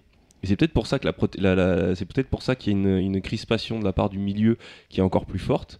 Parce que quand ça va péter, à mon avis, il y en a plein qui vont se retrouver. euh, il y en a plein qui vont se Bah Ah, retrouver. tu, tu veux dire qu'il y en a plein qui vont sortir. euh, Bah, ce que disait Enel, Ouais, ah bah, c'est que dans, Ouais, le, enfin, dans le cinéma, j'ai l'impression que c'est quelque chose, malheureusement, que ça a l'air d'être assez courant, le côté Ouais, euh, ça, abusé c'est- de c'est jeunes sûr. filles qui veulent se lancer dans le cinéma. C'est- sûr. pour Et ça je pense qu'on est-. Et, et, euh, ce qu'expliquait Adèle dans son interview, c'est que les gens qui ont essayé à l'époque de commencer à dire, euh, même s'ils n'avaient pas, pas vu des choses, mais ils se disaient ouais c'est bizarre, c'est pas normal, enfin c'est un peu bizarre de laisser une gamine toute seule, etc. Ces gens-là se sont fait euh, ostraciser dans le milieu.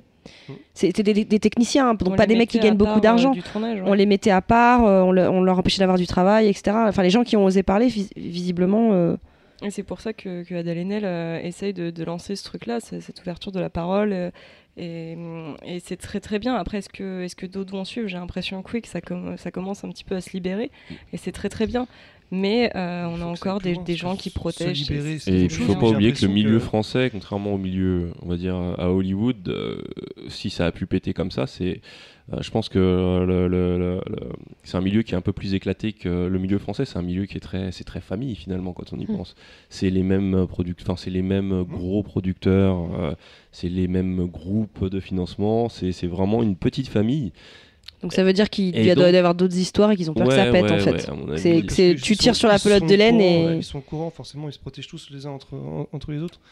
Et peut-être que justement, euh, Polanski représente cet espoir de, de, de non, non, non, l'œuvre, l'œuvre avant, l'œuvre avant l'artiste, euh, l'art Mais avant c'est le. c'est qu'il y a quand même un problème. Je veux dire, euh, tous les acteurs qui décommandent leur, leur venue sur des plateaux. euh, euh, Parce qu'ils savent que la question va être posée. Évidemment, c'est qu'il y a quand même quelque bien. chose qui cloche. Bah, Euh, la période n'est plus la même qu'il y a, qu'il y a, qu'il y a 10 ans quand Polanski sortait un film.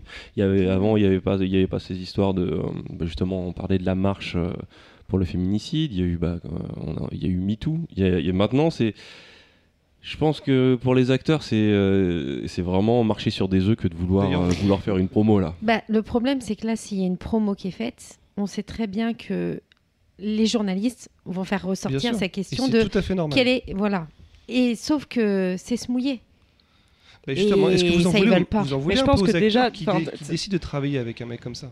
C'est leur droit. Moi- Quoi, c'est Oui, leur conscience. Est-ce c'est que leur, vous en voulez, non, par exemple, est-ce que non, vous en non, voulez à non, Jean non, Dujardin évidemment, Imagine, imagine, dans ton, dans ton, essaye, enfin, sans, sans parler d'acteur, etc. Replace, replace-toi même dans le milieu du podcast ou dans ton travail perso à toi.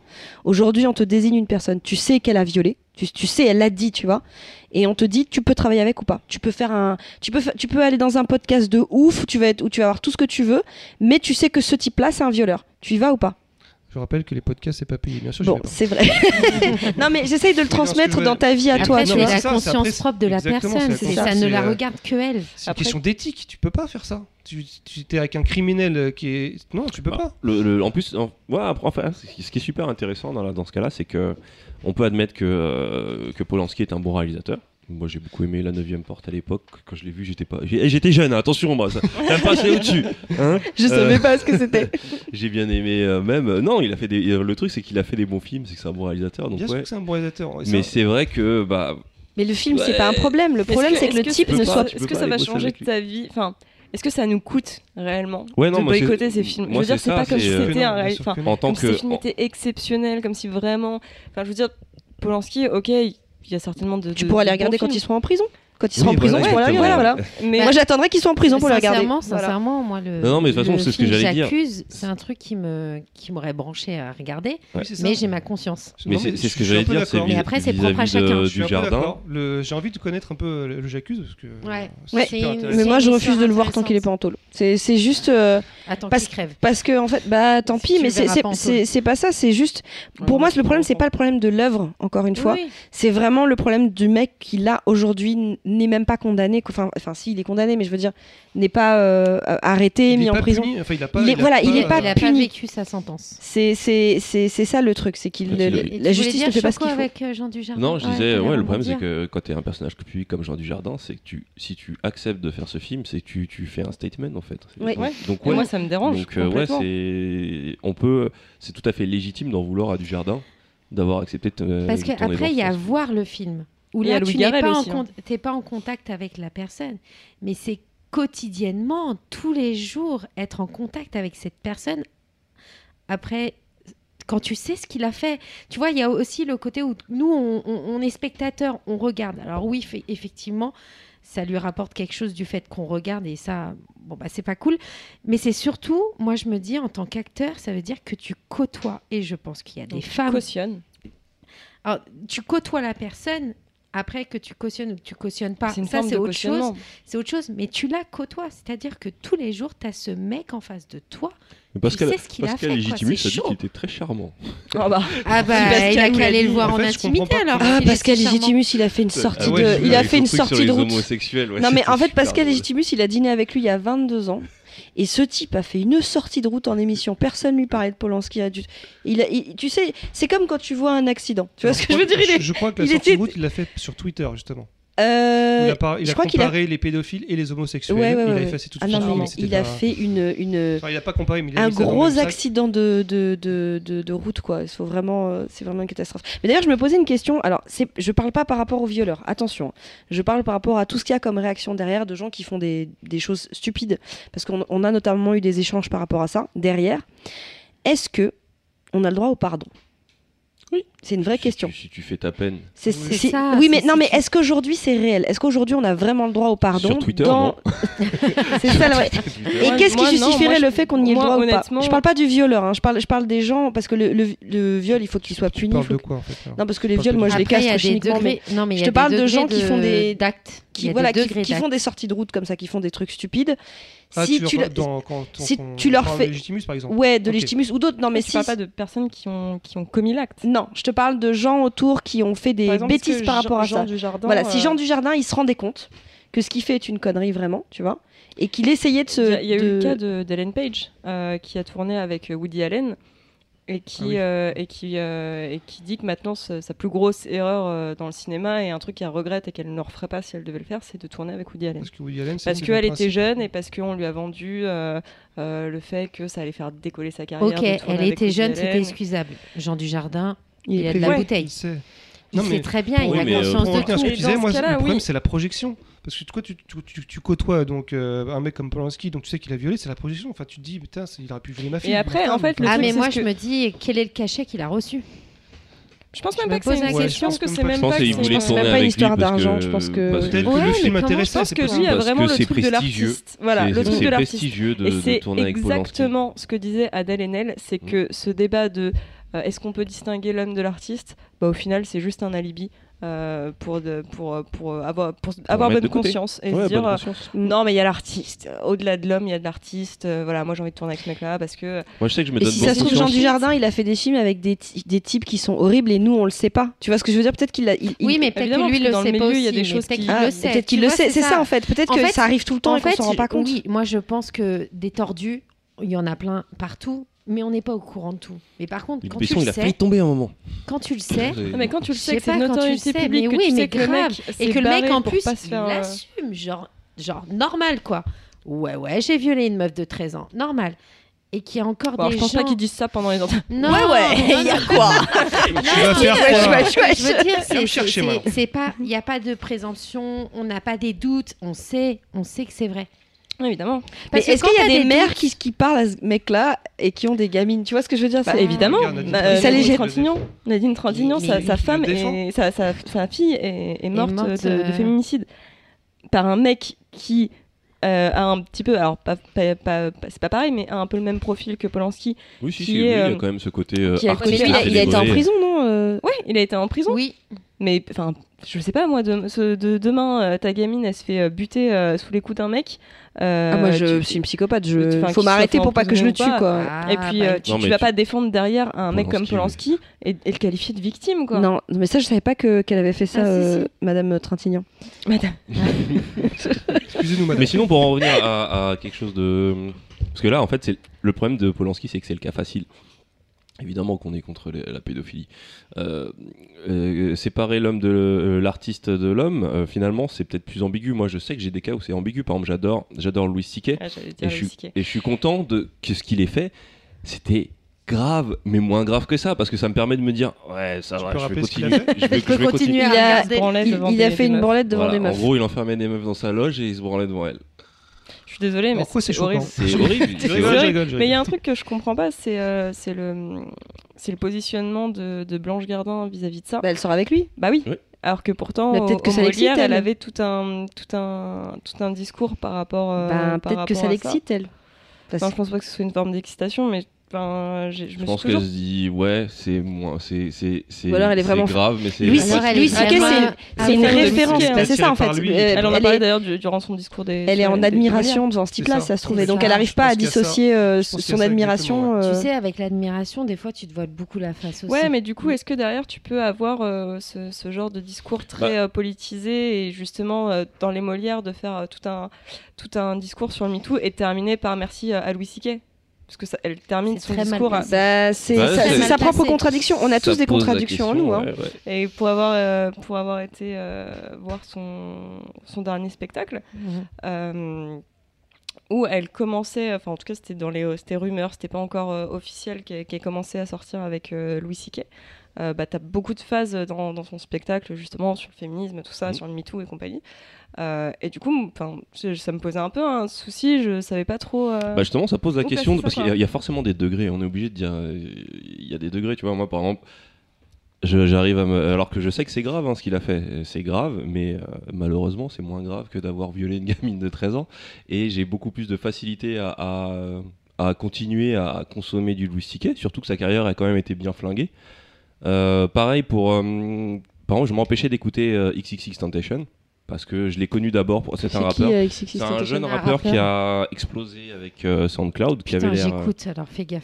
Non, non, Je mais justement, moi, maintenant qu'il est mort, maintenant qu'il est mort, ça va, je peux m'en, euh, je peux m'enjailler Ah sur oui, du c'est vrai, XXX. ouais, c'est vrai que c'est fait Et je sais qu'au moment où euh, il a percé, au moment où il a percé, euh, j'étais d'abord tombé sur les polémiques qu'il avait eues. Il avait tabassé un homosexuel en prison, il a tabassé sa meuf enceinte et tout.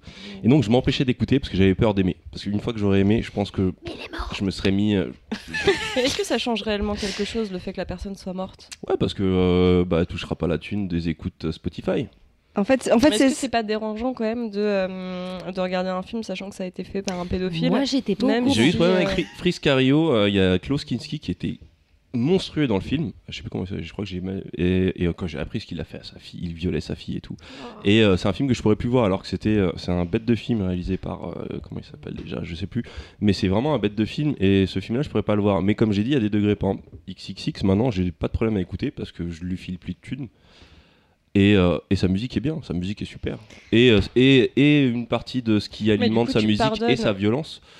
Ça veut pas dire que tu que tu Non, que- mais du coup, c'est bizarre bah, que me- c'est bizarre que fais- du mal à regarder un film d'un d'un mec qui violait sa fille, Qui est mort, euh, ouais. mais pas, même si du coup il ne touche rien, Ouais. mais pas de souci à écouter la musique d'un mec qui tabassait sa meuf. euh, J'en avais tant qu'il était là. Maintenant qu'il est plus là, non, parce que bah. euh, Mais du coup, tu pourrais te dire pareil pour, euh, pour le film. euh. Ouais, je pourrais, mais euh, l'image, ouais, comme j'ai dit, il y a des degrés. Là, c'est peut-être un peu plus fort. C'est quand même horrible de se dire qu'il y a des degrés et que euh, bah, c'est excusable le fait de tabasser sa meuf. Non, c'est pas pas excusable. Pas excusable, Non, c'est mais pas excusable, mais que C'est c'est pas pas excusable, ça mais il y a des degrés. Il y, a des- il y a des degrés pour tout, malheureusement. Tu prends pas les mêmes peines pour avoir volé, euh, pour avoir. euh, même, tu prends pas les mêmes peines pour avoir mis une patate à quelqu'un et pour avoir coupé une jambe. C'est logique.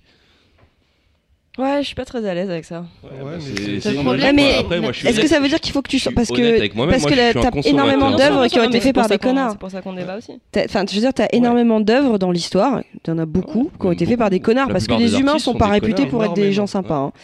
Euh, les humains sont des connards. Donc, euh, donc la question c'est est-ce que tu fais quoi? Tu censures tout, tu vois? En fait, moi, ce que je pense, c'est qu'il faut plutôt. Je suis contre la censure. Je parle, alors, je parle dans le cas où la personne n'est plus de ce monde, tu vois. Euh, mais justement, je pense que ce qu'il faut éviter, c'est l'aveuglement. C'est-à-dire, tu peux regarder une œuvre, mais il faut conscientiser le truc. C'est-à-dire, il faut comprendre que derrière le mec que tu lis, bah, en fait, c'est euh, c'est euh, c'est un mec qui a fait telle chose, telle chose, telle chose. faut le conscientiser. Par exemple, moi, il y a un auteur que, que je lis beaucoup qui s'appelle Orson Scott, Scott Card. Il est mormon, tu vois. ce Mais je sais qu'il est mormon. Et je suis pas forcément pour euh, les mormons, c'est pas mon truc, quoi. Ouais, bon, bah, bien mort. En plus, qu'il est- Il est, c'est un vrai, c'est un vrai mormon. Mais du coup, quand je lis son œuvre, je conscientise ce que je lis. Je, le- je, je l'emmagasine pas comme ça. Tu vois, tu comprends ce que je veux dire? Il faut, il faut. Mais du coup, là Il faut aussi, outiller le tu invoques truc. le degré et tu te dis que bah, ça passe pour le Mormon, mais ça passe pas pour Polanski. Non, c'est pas ça. Pour moi, la différence, je l'ai expliqué au début. La différence, c'est que à partir du moment où le, la, la personne n'est plus là, c'est est pas la... Oui, le- il, euh, euh, ou, ou n'est pas. Ou euh, à payer sa dette. Ou à payer sa- c'est ça, ou à payer sa dette. Mais Mormon, moi, ce pas qui- payé sa dette. Ce qui Bah, non, mais il n'y a euh, pas de dette à payer parce qu'il est Mormon, ouais, mais c'est mort. parce que c'est des. Enfin, c'est Il a pas de dette. Non, mais ce que- ce que- ce que je c'est intouchable, mais. Non, mais il n'a pas de dette à payer parce qu'il est mormon. Il n'a pas fait quelque chose de mal. Ce que je veux dire, c'est que je suis. C'est pas hyper. euh, hyper euh, C'est pas des gens qui sont euh, hyper ouverts. woman friendly. euh, Je suis d'accord, mais ce sont, ce sont pas des gens qui sont hyper ouverts. Mais du coup, quand je lis, je fais attention à ce qu'il lit. Je le lis avec en mettant de l'intelligence derrière. Après, la différence avec quelqu'un qui a fait quelque chose de mal, et notamment le cas de Polanski, ce qui, ce qui me pose problème, c'est que ce type-là, euh, je ne veux pas euh, euh, donner de l'argent à quelqu'un qui aujourd'hui n'est pas puni pour ce qu'il a fait, n'est pas, n'est pas euh, mis en responsabilité de ses fautes. C'est la raison pour laquelle je le boycotte. Parce que aujourd'hui, on, ne- on, on- on autorise la culture du viol dans la société avec ça. C'est pas la même chose que, un, que tu vois qu'un type qui est mort et est-ce que j'aurais pas le droit de regarder son œuvre? Est-ce que tu lis du Céline aujourd'hui? Si, si tu lis ça, c'était pas un. Non mais tu que- sais que là où, là où ça, va, ça va encore plus loin, c'est que au final, le film de Polanski, on le paye. Ah, C'est avec Pourquoi on le paye argent. Parce que c'est Bah, en parce partie fait Ah, le c'est- CNC. alors ça, ça C'est m'énerve C'est la contre. redevance. Et au final, c'est notre argent qui finit une partie du film. Et donc ça va plus loin. Et donc ça, Comment ça- il nous encule à C'est que j'ai envie de boycotter la redevance là, tu vois. Comme la petite Ah, mais bien 13 ans. Parce que là, je suis pas d'accord, tu vois. Justement, là, je suis pas d'accord. Là, là c'est un truc qui me, voilà. qui me, Mais c'est vrai que- c'est- ouais, c'est- ça fait mal de, de se dire ça que Ah moi, oui, mon ça argent, fait ça mal. va payer des films comme ça alors que je veux pas. Ce Et- que ce De qu'Adèle toute façon, moi Haenel, j'écoute du, du Je crois qu'on peut renvoyer une lettre aux impôts cette année en disant Je ne veux pas payer la redevance télé parce que je refuse de financer Polanski. ce que proposait Adèle Haenel et qui, euh, qui, qui est aussi euh, qui peut qui pourrait être intelligent, euh, c'est que alors je sais je me rappelle plus, j'ai pas noté. il y avait il y avait une que- question à un moment donné de diffuser le nouveau film de Polanski et Adèle Haenel disait ok diffusons-le mais suivons-le d'un débat sur le viol et sur justement ce milieu-là et tout ça et ça pourrait être aussi quelque chose de enfin moi, j'irais pas, j'irais pas le voir. De toute façon, euh, j'accuse, même si c'était suivi. Mais du coup, le débat qui vient après m'aurait vachement intéressé. Moi, je veux pas le voir parce que je veux que le film se. Enfin, je sais que c'est pas possible, mais je me dis que s'ils se plantent vraiment, tu vois, dans les, dans les chiffres, euh, est-ce que ça les fera, leur fera pas réfléchir? Parce que finalement, il y a que l'argent C'est- qui, c'est qui, pas- qui c'est- fait c'est bouger le truc. Le, le fait qu'il se plante, c'est la- toute la polémique qu'il va, qu'il va faire euh, autour qui fera que euh, on va le mettre Bah, de côté. c'est. Parce qu'il y a des pays, aux États-Unis, l'argent, la a un vrai impact. Non, et puis la polémique va peut-être aussi faire, parce qu'il y a des gens qui effectivement euh, ne peut-être suivaient euh, Polanski, mais sans, sans plus, et des du moins étaient un peu au courant de ce qui se passait. Mais la polémique va peut-être faire que certaines personnes vont se dire, je vais voir le film pour voir justement si euh, il est si artiste que ça. Parce que on n'est pas tous Dans à- ces cas-là, t'as pas besoin de payer. Enfin, aujourd'hui, il y a le torrent. il y a- il y a- oui, mais sauf que pas tout le monde est dans ça. Tu vois ce que je veux dire? C'est- Si tu généralises, c'est vrai que euh, on n'est pas tous là-dedans. Donc il y a des gens, ils vont dire ah il y a une polémique, je vais aller voir le film. Et- Ah oui, il y en a. il y en tout a, simplement. Donc sûr. de toute façon, il va se faire de la thune ce bâtard, Mm. quoi qu'il arrive. Ah oui, de toute façon, il est déjà payé, c'est financé tout. Mm. euh, Il est- ouais, dans, le- les films français, lui, Non, il, mais est déjà, il a déjà tu vois ce sur, que je euh, veux dire, c'est c'est que c'est que c'est que ce débat-là, euh, il va peut-être pas forcément freiner à ce qu'il y ait des gens qui aillent. Après, de toute façon, c'est chacun sa conscience. Tu peux pas. euh, T'as beau dire tout ce que tu veux, effectivement, moi je comprends que euh, bah, tu regardes des fois en fonction de certains degrés. Tu, Bah, moi, de toute façon, j'écoute du rap, donc si je, me, si, je devais, si je devais être sûr que tout Ah, le monde mais est tu t'écouterais jamais. rien du tout. Et c'est ça, moi, c'est ça le problème. Ce qui me choque à l'heure d'aujourd'hui, c'est tout ce qu'on entend. Mais c'est quoi, c'est, c'est- c'est quoi t- je, je- la- Franchement, moi, moi l'humain, l'humain me fait peur. Je, je ne comprends pas comment ça se fait qu'il y a autant de pourris dans le monde et qui surtout euh, passent, à, à la trappe, quoi. Ah, bah, plus t'es pourri, plus t'as des chances de t'élever. hein. C'est, Plus c'est- t'es c'est- plus t'es riche et. euh, c'est alors et après puis, euh, que ce soit. Alors oui, moi je suis, je suis extrêmement choquée par le nombre de femmes et encore, je pense qu'on ne sait pas tout et que tous les meurtres euh, des sont pas euh, comment dire, ils sont pas tous répertoriés. hein, je pense hein, parce que parce que voilà, il n'y a pas tout qui se sait. Mais comment ça se fait que c'est pas normal et que là on en vienne à en faire un décompte? C'est hyper choquant qu'on est en train de compter. Moi, il y a un jour, euh, justement, j'étais sur un réseau social et puis je commence à voir la liste. Et puis j'ai regardé la liste. Et puis je regardais la liste. Alors je crois que c'était, euh, on était, on passait la centième victime. Et là, je me suis dit, mais brûlez-les tout. euh, on va les brûler. Quoi Mais tu sais, c'est pas comme si du jour au lendemain on était devenu. euh, euh, C'était purement rationnel. C'est pas comme si du jour au lendemain on était devenu clean. Les sociétés que nous avons aujourd'hui sont créées sur des modèles de société patriarcale qui existent depuis des années. Il y avait, enfin, des siècles. C'est des siècles de violence, c'est des siècles de, de, de- de- de- dans les guerres, dans l'histoire. Des les guerres, le viol était considéré comme un levier, comme une arme, en fait, pour l'occupant. Pour, pour les personnes que tu attaquais. Donc c'est pas nouveau en fait. Le seul, le seul truc, c'est est-ce qu'on décide d'évoluer ou pas Sauf que on l'humain est, censé, toujours- on est censé être évolué. Bah, on l'est pas partout. Hein. C'est Oui, ça le pays, truc. pas On ça n'est pas partout choque. et on est, on est, on est, on est basé sur des sociétés qui, qui, qui sont, euh, même, même si dans notre, euh, notre, euh, là où nous on vit, dans le pays où on vit aujourd'hui, on a réussi à, à éliminer une certaine forme de violence, on vit quand même des sociétés qui sont basées sur une, une autre forme de violence, une- des violences économiques, des violences euh, c'est des- et, et, et tout ça ba- se base Ouais, sur le, sauf le fait d'aujourd'hui, on- on a une justice. Et que même cette justice, elle est pourrie. Oh, je vais revenir justice, sur, elle je sert vais à quoi? revenir sur le sujet. Quand je vois qu'il y a un mec qui a un trafic de stupéfiants prend plus qu'un mec qui a violé, moi je comprends pas. Mais parce que la, la justice, elle se base sur un truc économique. En fait, qui, qui a mis en place la justice Comment elle est arrivée Quelle est l'histoire derrière C'est les questions qu'il faut se poser, en fait. C'est comment est-ce que tu en es arrivé là Et après, quel so- type de société tu veux créer Mais tu peux pas te baser sur ce qui existe en te disant, bah, euh, c'est On est dans des sociétés patriarcales. C'était pire avant. C'était pire. Donc, il ce qu'il faut faire, c'est se dire où est-ce qu'on veut aller Qu'est-ce qu'on veut comme type de futur pour, euh, pour l'humain et, euh, Oui, mais sauf que comment Parce ça que se fait des- que ça met aut- autant de temps à se faire là? Justement, que- elle, elle, elle- elle parlait du fait que, je, sais- tu me confirmeras, mais elle n'a pas porté plainte, je crois.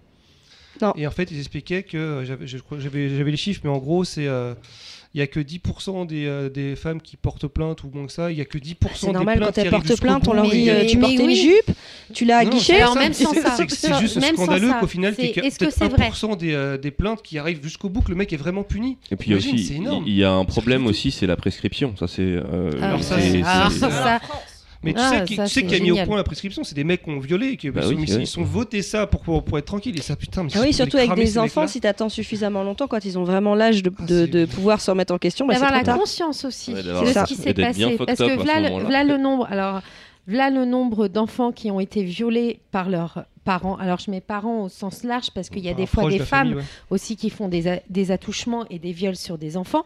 Il n'y a pas que des hommes. Euh, mais euh, même si la majeure partie c'est des hommes quand même, mais souvent quand tu es enfant, en plus on te lave le cerveau en te disant mais c'est normal, c'est parce que je t'aime mon enfant.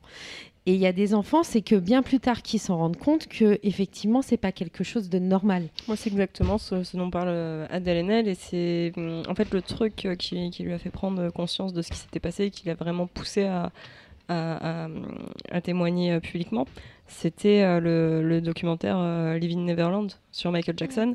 Et euh, justement, en fait, elle s'est rendu compte que toute cette, euh, cette emprise qu'avaient les adultes sur les enfants, euh, ce, ce, ce- merde, ce- ce- ce- cette emprise et, toute la manipulation, tous ces, ces trucs qu'elle retrouvait sur, euh, sur son, son propre, sa propre histoire à elle, euh, c'est ça qui, qui l'a fait tilter. Et en fait, oui, c'est tout ce truc de, des, des adultes avec les enfants, tout ça. Alors, est-ce que est-ce qu'on on clorerait pas un petit peu euh, ça Ouais, on passe à un sujet plus fun.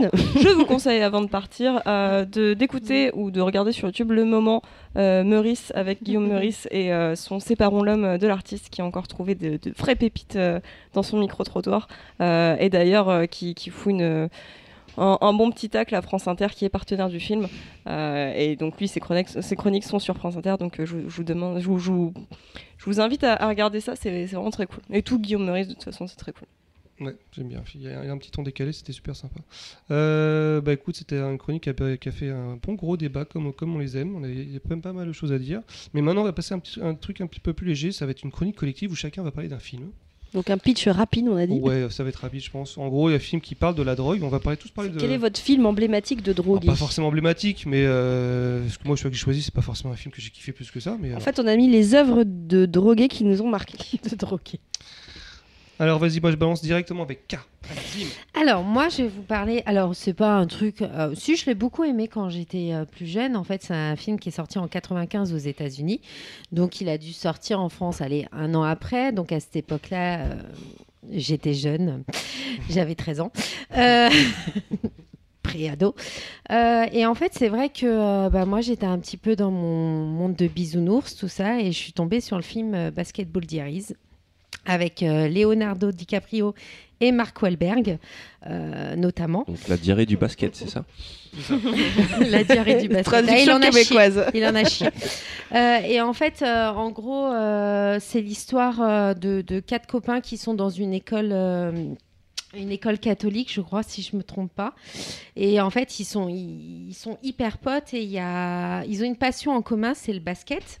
Et malheureusement, euh, alors, en fait, ce que je vous explique, c'est que c'est basé sur euh, une autobiographie. Donc, il y a le livre qui est sorti avant de Jim Carroll. Et donc, c'est l'histoire de Jim qui, euh, qui, lui, donc, est avec euh, ses trois potes dans une école catholique, comme je disais.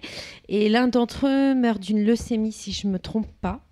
Et suite à ça, en fait, ils vont, les trois autres qui restent, ils vont se rendre compte de un petit peu comme quoi la vie est courte, comme quoi euh, c'est- injuste, c'est difficile. Et euh, au fur et à mesure, y a Jim qui va commencer à faire des écrits, qui va faire des écrits, qui va faire un journal intime. Et dans son journal intime, un peu, il va raconter euh, un, petit peu ce qui se passe dans sa vie. Et il va progressivement descendre un petit peu dans l'enfer et il va tomber dans l'héroïne.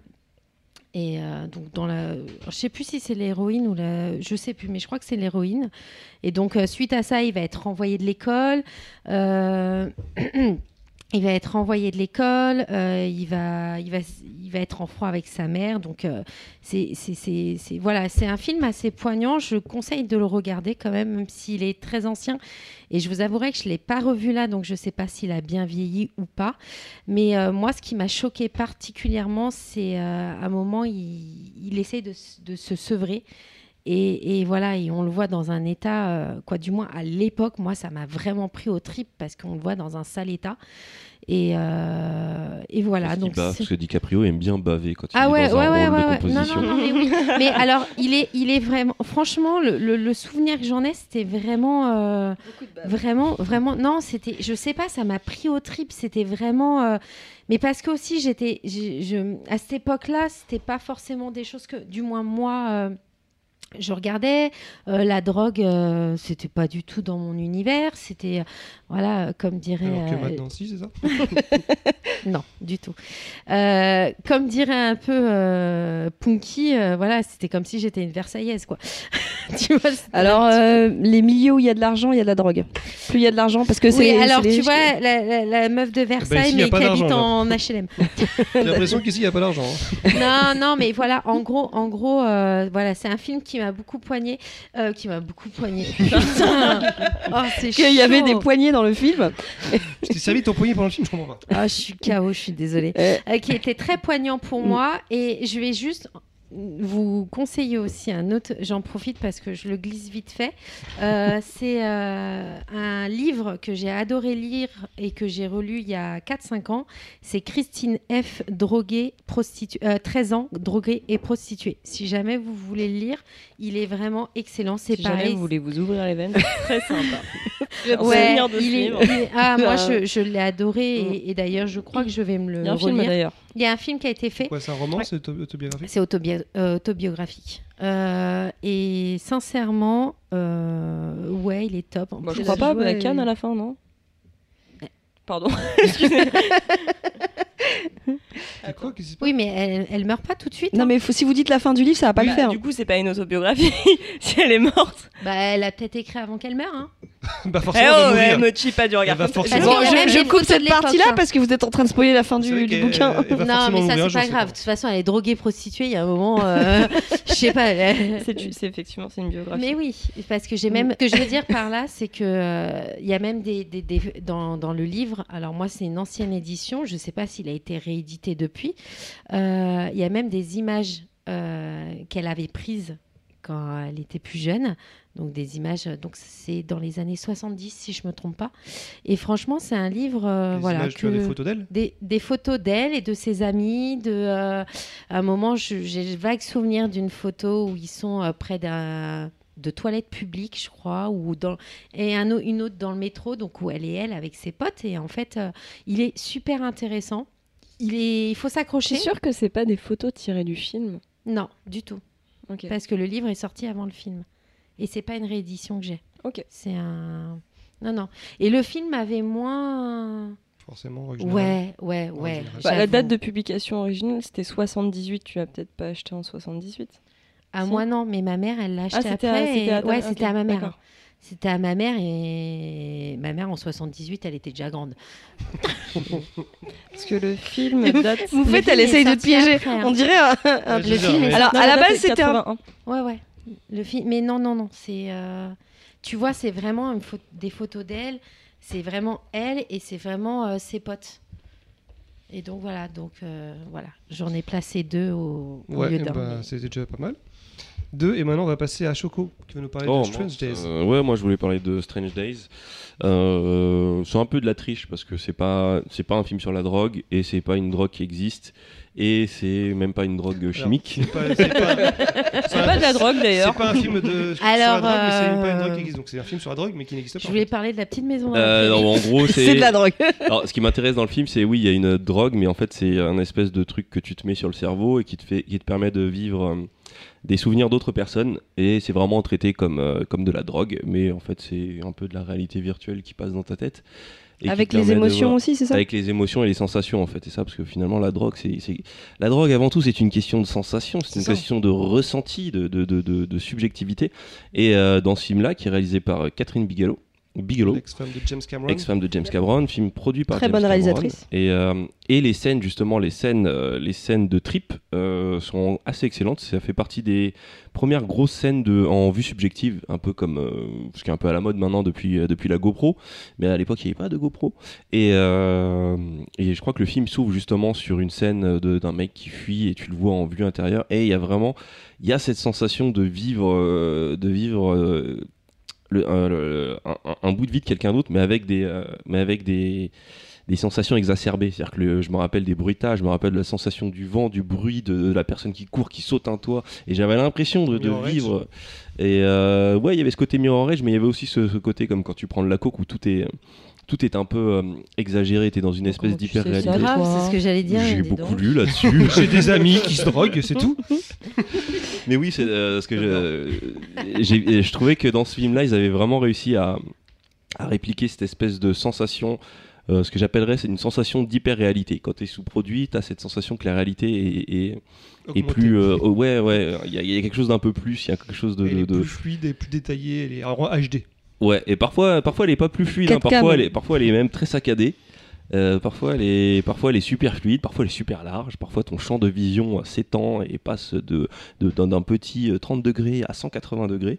Et euh, euh, voilà, moi, c'est, un, film qui m'a marqué là-dessus. tu voulais euh. juste peut-être euh, raconter le pitch, non? C'était quoi? C'était Memoni euh, Non, c'était euh, Stranger, je confonds avec euh. Euh, c'est euh, l'assassinat d'une star du rap à la, à la veille des, de- en fait c'est à la veille de, de- de- du jour de, de- ouais, du nouvel an on va passer euh, en l'an 2000 il y a une euh, un climat de tension Bah exacerbé ouais, parce qu'il y avait le euh, bug de l'an 2000 qui était euh, qui allait apparaître. C'était chiant ça. Ouais, donc tension sociale entre les pauvres, les riches, il y a une star qui se fait assassiner, il y a quelqu'un qui est témoin, et il y a cette drogue justement qui te permet d'enregistrer des sensations euh, qui... euh, qui euh, Ah, elle récupère le souvenir de quelqu'un d'autre, c'est ça? Voilà. Et il y a une scène terrible, euh, horriblement terrible dans ce film, mais euh, excellente, où un personnage viole une personne en lui mettant...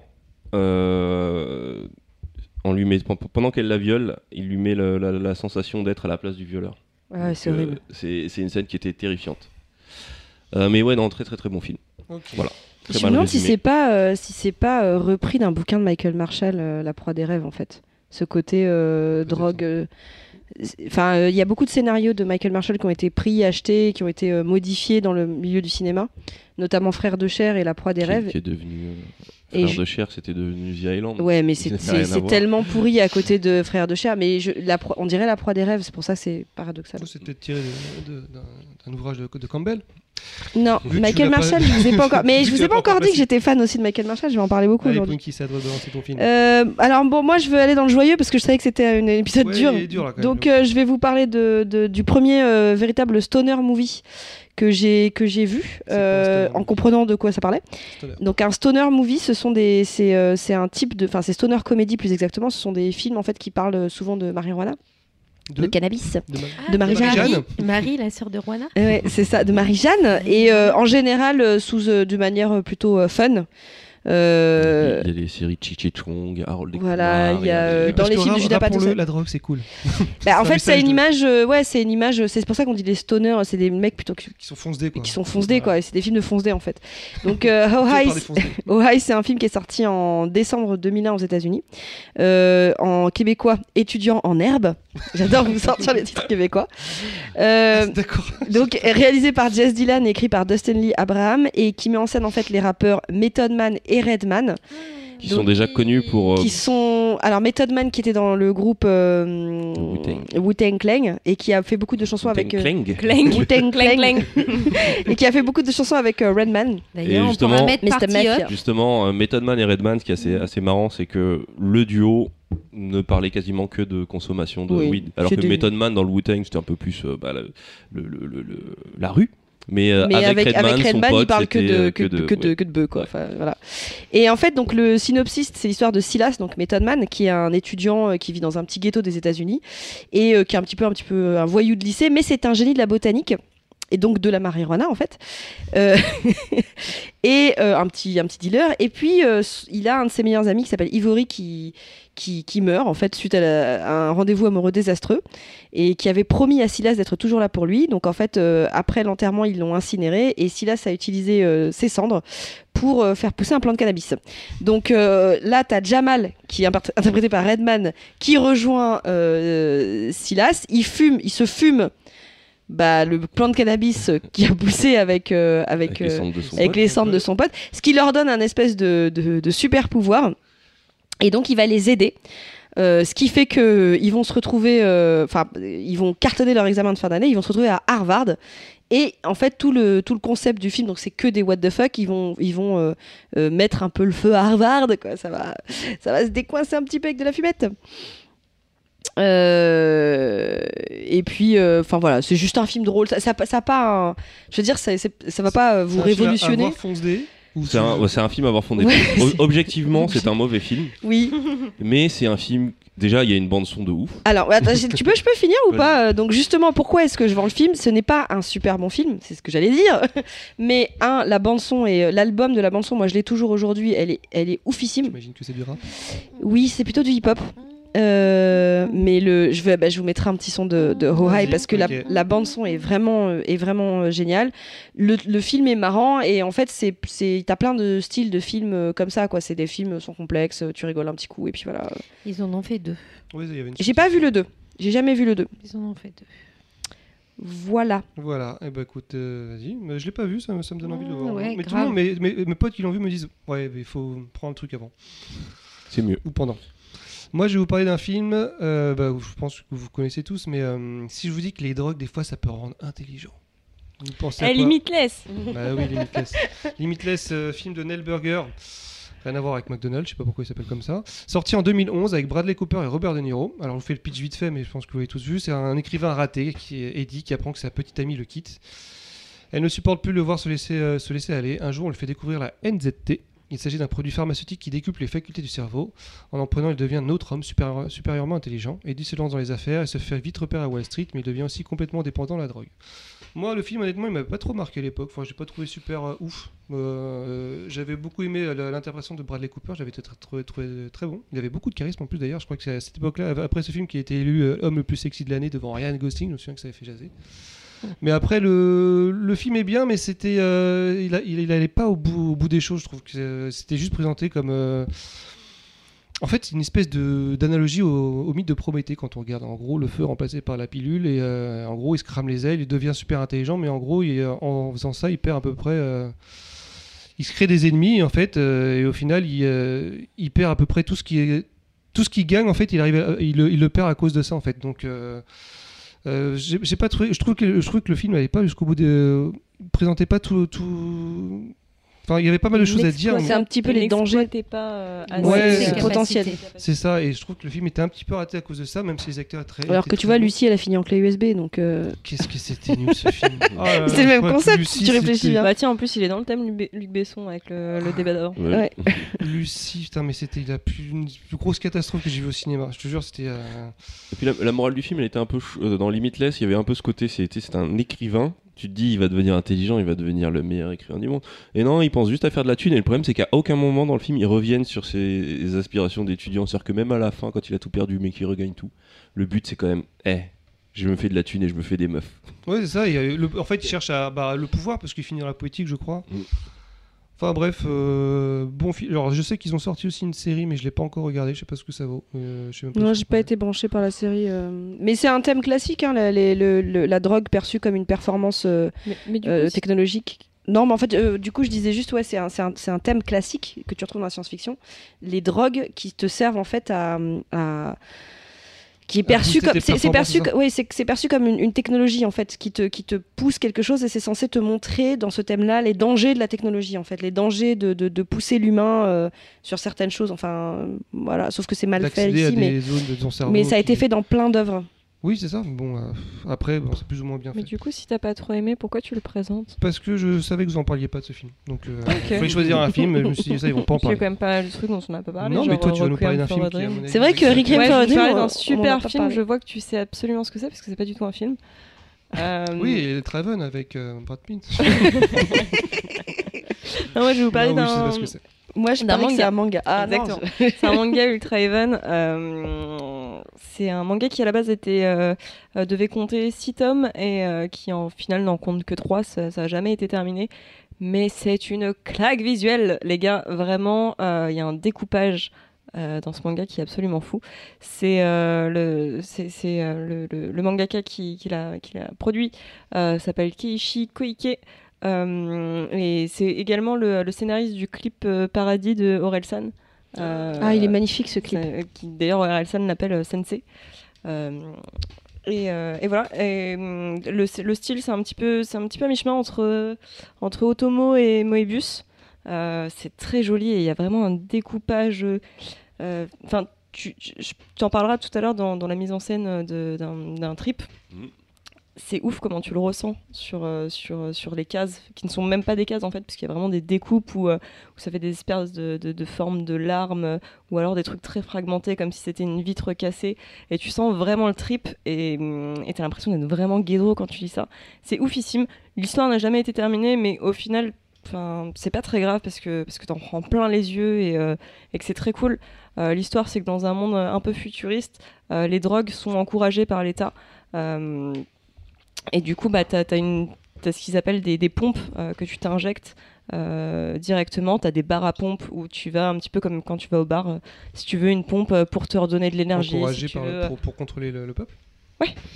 Et du coup, enfin, ça c'est pas trop éclairé, mais tu sais que voilà, dans la société, tu t'as des pubs, euh, c'est quand même, euh, C'est quand même en un fait. minimum encadré. Voilà, c'est un minimum encadré pour ceux qui en abusent ou qui prennent des trucs, euh, euh, des, des drogues qui euh, qui sont pas euh, légalisées, euh, qui sont pas encore légalisées, machin. Mais euh, dans le principe, euh, on t'encourage quand même euh, à, à prendre ces drogues. Et t'as une pompe vraiment pour tout. T'as une pompe euh, pour euh, quand tu manques de sommeil. T'as une pompe euh, pour, euh, pour vraiment que tu sois un peu rebou, mais juste ce petit moment un peu cool, euh, pas quand t'es complètement malade. T'en, t'en as vraiment pour tout. T'as ça, et puis t'as un autre truc qui est une espèce de casque, comme un casque de VR que tu mets, et qui, te, qui, te, qui t'emmène dans, des mondes que tu peux partager en, en ligne avec d'autres gens, tout ça. et t'as plusieurs niveaux dans ces mondes selon ton expérience, tout ça. C'est, complètement, complètement fou comme univers. Et donc c'est un mec qui, qui est un petit peu lassé de tout ça parce que bah, toutes les pompes euh, qui, qui s'injectent à longueur de journée, bah, au final il s'en est peut-être trop injecté, il n'y a plus rien qui le fait vraiment triper. Et lui il est vraiment en recherche de sensations et il tombe un jour sur, euh, sur l'Ultra Even qui est une, une nouvelle drogue. Et en fait il part dans un, dans un trip euh, psychotique complètement fou et il n'arrive pas à, sa- à savoir s'il est dans le rêve, dans la réalité, il, il fait des trucs, il est poursuivi par les flics. Et en fait tout au long du truc tu sais jamais si, euh, si euh, il, est, euh, il est encore dans son trip ou bien s'il en est sorti. Parce qu'il y a des moments où il sort de son trip. mais en ça. fait tu te rends compte qu'il est encore dans son trip. Euh, Il y a, un- donc c'est c'est- il y a une vraie difficulté de notion entre la réalité et la Ah ouais, et- t'as vraiment du mal à, à t'y retrouver.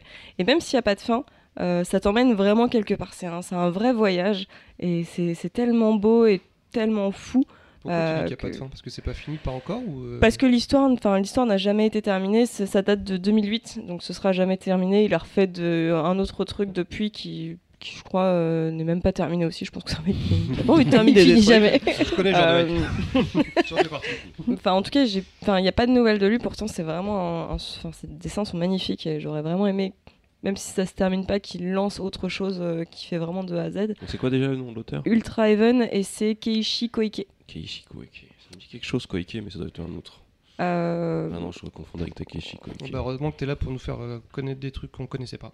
ouais. Et sinon dans les Bah, films, cool. euh, Requiem for a Dream, c'était une de, de mes, de mes C'est premières. c'est vrai qu'on en a pas parlé, euh, mais c'est un classique. quand Bah, j'étais peut jeune. citer quelques films. Ouais, euh, Ouais, avec Rick- Et dans le délire des stoners, putain.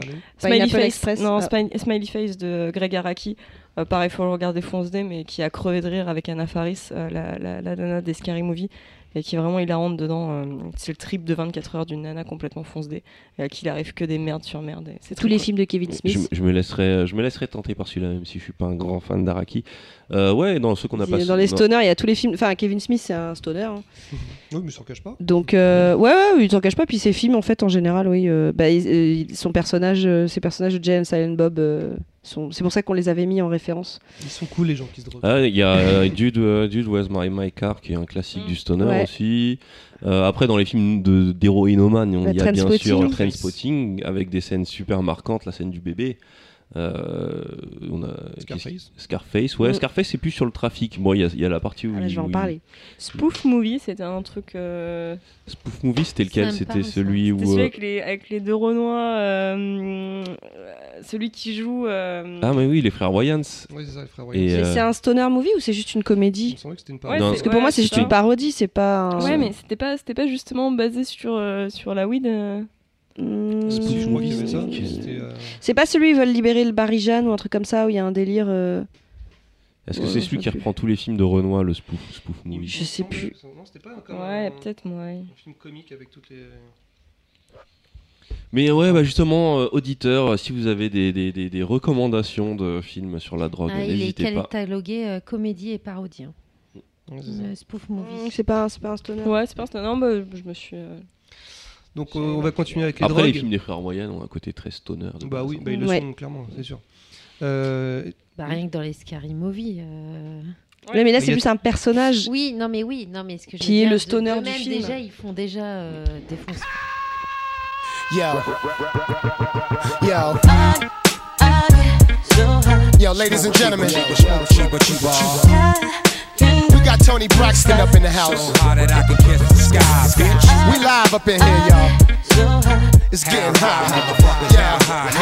Let's get Yeah, yeah, yeah. Cacao shitting again, spitting the wind, loaded guns, clipping the end, none sicker than him. Yes, indeed. I'm iller than the STDs or sex disease. These dirty rats want extra cheese on that piece of the pie. Now ask me how high, I tell you reach for the sky. Fling the crooked letter rock, that's my home. 23's wrapped in chrome. Not only snap on y'all niggas, but I'll snap them bones. Slap your dome, make you leave that crack alone. You got the key to the city, but the latch is on. I got it locked. Bringing the noise, bringing the funk, doctor spot. Bringing my boys, bringing you lumps, pop the Glock. But only if you feel this shit. Jack the Ripper, don't make me have to kill this bitch. Back to get ya, put it in check. That's the Mister Mac with his foot on your neck. Shut your lips up.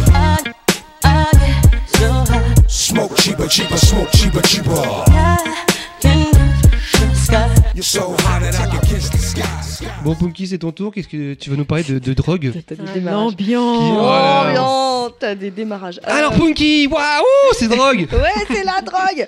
C'est drogue qui n'existe pas. Alors, les drogues. La drogue. Donc, euh, l'humanité en consomme depuis la nuit des temps. Je vous fais un petit tour d'histoire. En fait, euh, euh, Mésopotamie, 4000 ans avant Jésus-Christ, la, la culture. Jésus-Christ. Jésus-Christ. Jésus-Christ. Jesus. Euh, Jesus. Il y avait déjà la culture du pavot. En Équateur, Pérou, euh, 2100 ans avant Jésus-Christ, la feuille de coca était déjà consommée, qui permet derrière de faire de la Cocaïne. Voilà. Coca-Cola. Le cannabis, euh, dès 2700 avant JC en Chine, on l'utilisait déjà.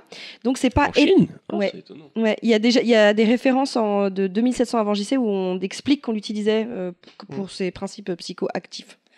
Euh, du coup, ce n'est pas étonnant qu'on y fasse référence dans la pop culture. En fait, la première apparition de la drogue à l'écran remonte à 1894 dans le film Chinese Opium Den de Thomas Edison. Euh, la drogue a fortement influencé les auteurs du 19e et du 20e siècle dans la littérature. Euh, Il y a, alors, euh, pour ceux que ça intéresse, euh, je diffuserai après sur euh, Twitter, l'école de cinéma de la New York Film Academy a réalisé une infographie euh, pour retracer toute l'histoire de la drogue et du cinéma de 1894 à 2014. Donc c'est ultra intéressant. Euh, en fait, dedans, il y a 782 films américains qui ont été classés par période. Et je vais tous vous les faire. Non, je déconne. Numéro 1. Donc, Elle a euh, combien de pages première, Elle a tout un cahier. deux. J'ai un cahier complet. Non, je déconne, j'en ai deux. De 1900 à 1920, donc on est dans l'ère du film muet. Donc euh, là, euh, la drogue, bah, c'est marrant. Il y a 17 films qui sont sortis qui parlent de drogue. Et en fait, euh, l'image de la drogue est plutôt positive. Euh, C'est fun, euh, c'est pour des comédies. Ensuite, 1930-1950, dans la production. Alors, l'ère, ils l'ont appelé Production Code Je crois que c'était un code de censure assez. Je euh, sais pas comment le traduire en, en français en fait, mais c'est visiblement une période où les lois se renforcent. Euh, donc la drogue, bah, c'est beaucoup moins cool, c'est mal en fait. Il y a 28 films qui sont sortis à cette époque et là la drogue est vue comme euh, c'est pas bien. Ensuite, de 1960 à 1970, youhou Alors là, euh, c'est relibération de la drogue. 139 films, Oh putain. c'est pas mal, hein Euh, Le film emblématique de cette époque, c'est Easy Rider, Easy qui date de 1969, où la drogue devient mainstream et on parle de LSD et de Marie-Jeanne. et tout ça est utilisé, bien sûr, sans aucun jugement. On ne juge pas, on consomme. Ah, le cinéma de des droguer. 70, c'était bien. Ouais. Euh, ensuite, 1980, on arrive dans l'ère du Just Say No. Euh, Ça veut dire qu'il faut dire non à la drogue. Là, euh, le nombre de films diminue, quoi. D'ailleurs, je voulais juste euh, faire une petite, euh, une petite aparté comme ça. Vous avez pas vu la photo euh, Alors moi, je l'ai publiée. La photo de Maradona qui, euh, là, genre d'un, un- lors d'un moment, un tournoi ou je sais pas quoi, portait le t-shirt Oui, No j'ai vu. Drogue. C'était rigolo. Et puis à côté, il y avait Platini avec euh, No Corruption. No corruption. Voilà, voilà c'est la petite non, aparté. Je sais pas si c'était un montage ou si c'était vrai. Non, non, vrai. c'est des vrais. C'est des vraies photos. Maradona se drogue Voilà, c'était le petit truc. euh. Donc du coup, donc euh, euh, dans les années 80, l'ère Just Say No, on a 52 films. Le film culte de cette période, c'est. Scarface. ouais, bien choco. C'est Scarface. Euh, donc là, en fait, c'est c'est plus la drogue, c'est mal, c'est la drogue, c'est très mal. Mais ça rapporte de l'argent. Euh, donc on lui fait la guerre. Et en fait, en fait, euh, même si beaucoup de gens encensent aujourd'hui euh, le personnage de Scarface, en fait, il est quand même dépeint comme euh, la drogue est quand même dépeinte comme euh, quelque chose de vraiment très négatif qui Bah, surtout, lui, c'est le moment où il se met en consommer, c'est le moment où il, chute. bascule En fait, et. Et donc en fait, c'est voilà, c'est on doit faire la guerre à la drogue. Donc c'est encore plus négatif que la période des années 30. C'était l'époque coquet pute dans laquelle j'ai grandi et qui a fait que je sniffais du sucre. Ouais, mais on te disait que c'était Tu mauvais. couchais avec qui Tu sais ce que j'ai sniffé, moi Tu Non, nous l'as dit dans tu un, autre podcast. Oh, tu, faisais, euh, tu faisais brûler les, les, les mouchoirs en papier. Ouais, tu nous là. l'as dit déjà. D'ailleurs, tu t'en souviens pas, les ravages de la drogue. Ensuite, on passe dans les années 90, euh, entre 90 et 2010.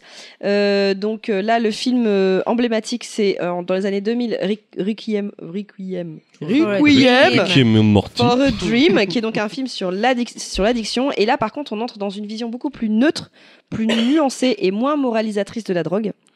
Donc en fait, c'est à partir de là qu'on a des œuvres qui sont, enfin, on a tout et je ne sais pas ce qui se passe après 2014 parce que ça s'arrêtait après 2014.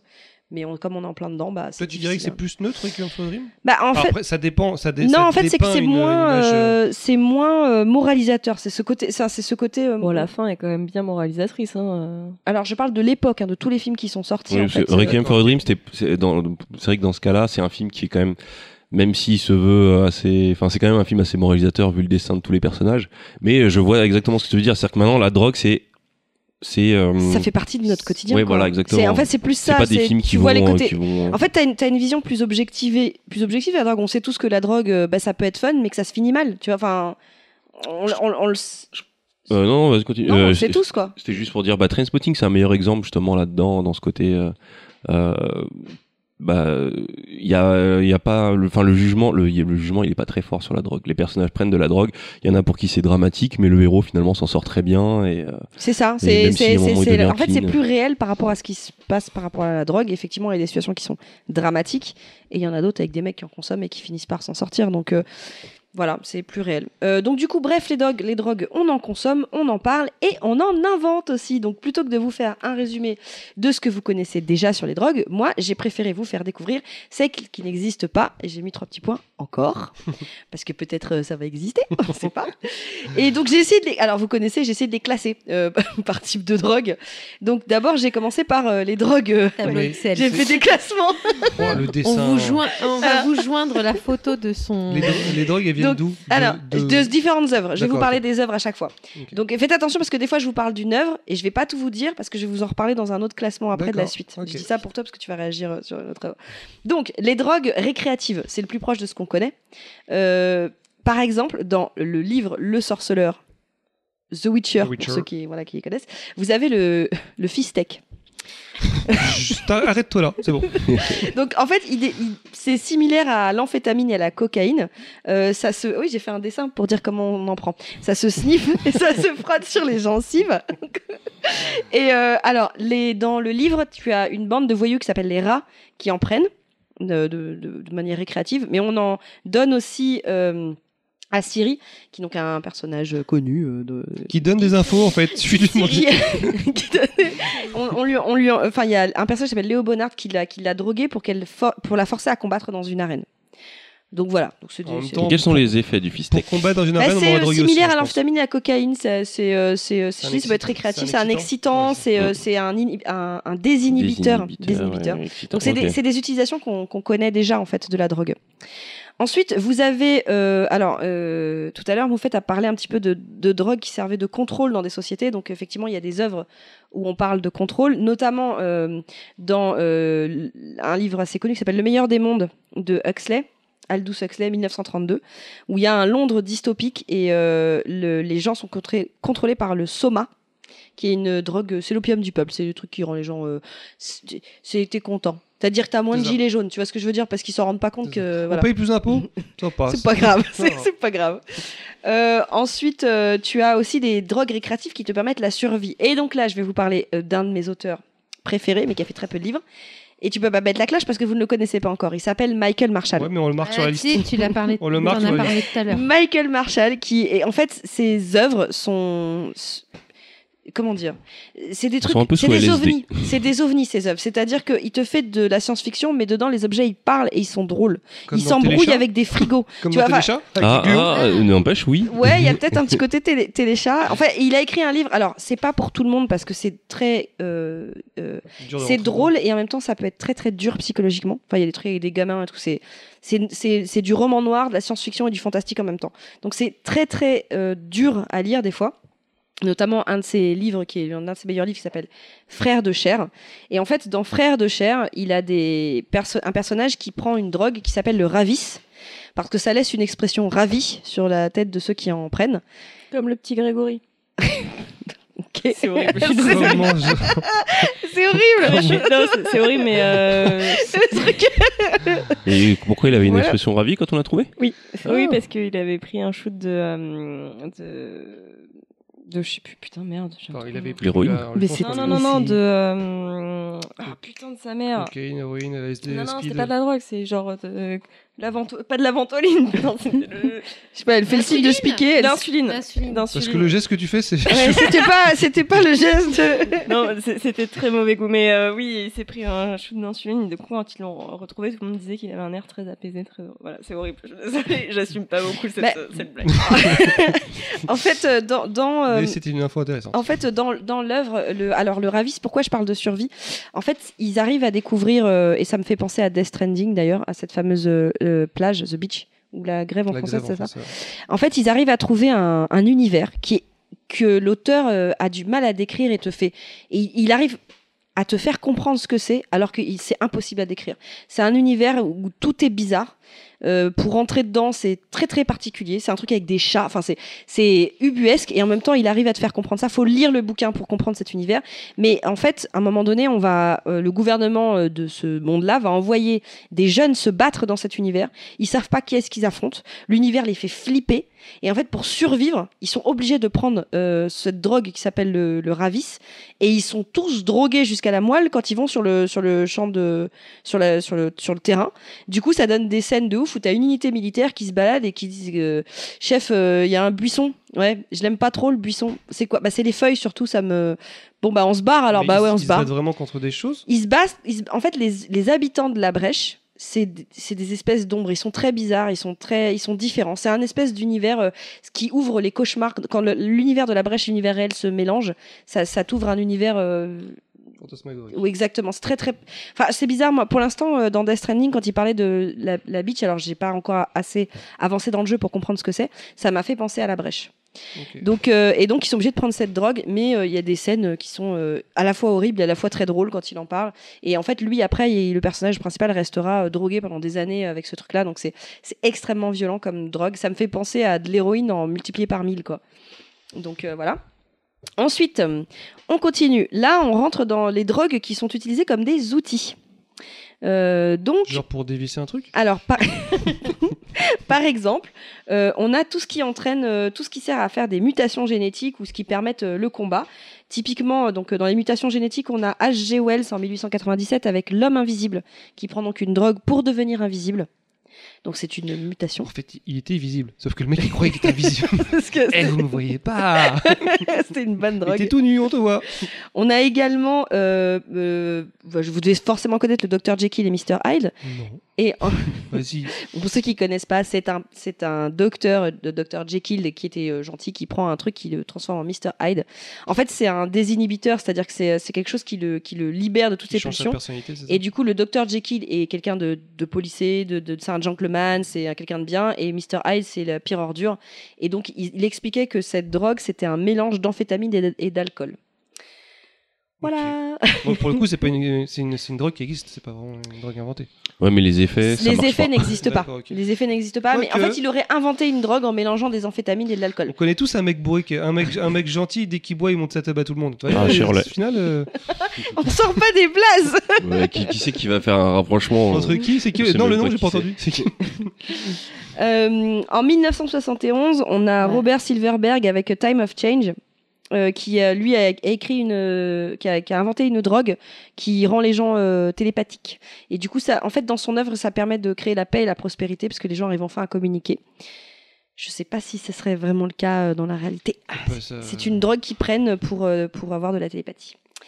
Euh, je reviens au sorceleur. Vas-y, allez, balance. Donc, quand je parlais de mutation et de, et de combat, euh, donc euh, dans euh, le sorceleur en fait est, est un est un mutant. Il est décrit comme un mutant parce que quand il était jeune, il a subi euh, euh, l'épreuve de l'herbe. En fait, un, On a beaucoup ici. C'est un- de mélange de D'ailleurs, en parlant d'épreuves, t'en as une sur toi c'est un, enfin l'étape de l'herbe, c'est un mélange de d'herbes, de, décoctions, etc., de poisons qui, euh, ont- s'ils arrivent à survivre à ça, ça accroît leur euh, ses capacités aux sorceleurs et ça le rend euh, nyctalope. C'est-à-dire que pourquoi ça vous fait rire ce genre de Parce truc que Nick Talop, ça ressemble à Niquer Talop. Et ça veut dire qu'il peut voir la nuit. Oui, bah, comme les a- chats, les chats sont ça. nyctalopes. Euh, et euh, également, euh, quand, euh, quand, euh, alors sur- pour ceux qui ont fait le jeu, je pense que c'est pareil.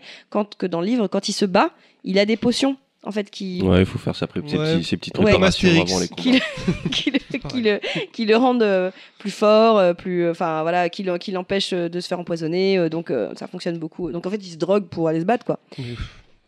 Et euh, dans cette, la dernière de cette catégorie que j'avais mis, qui est- que je pouvais pas ne pas ignorer, c'était euh, Dune de Frank Herbert, où il y a la fameuse euh, épice. Mm. euh, qui, euh, qui d'ailleurs sert d'enjeu dans tout le livre euh, et qui permet de, de manipuler l'espace-temps. Et pour la petite anecdote, l'auteur se- s'est inspiré de ses propres expériences avec des champignons hallucinogènes pour, pour inventer cette drogue. Donc voilà, c'est quelqu'un qui s'est investi dans son, dans son art. On peut dire ça comme ça.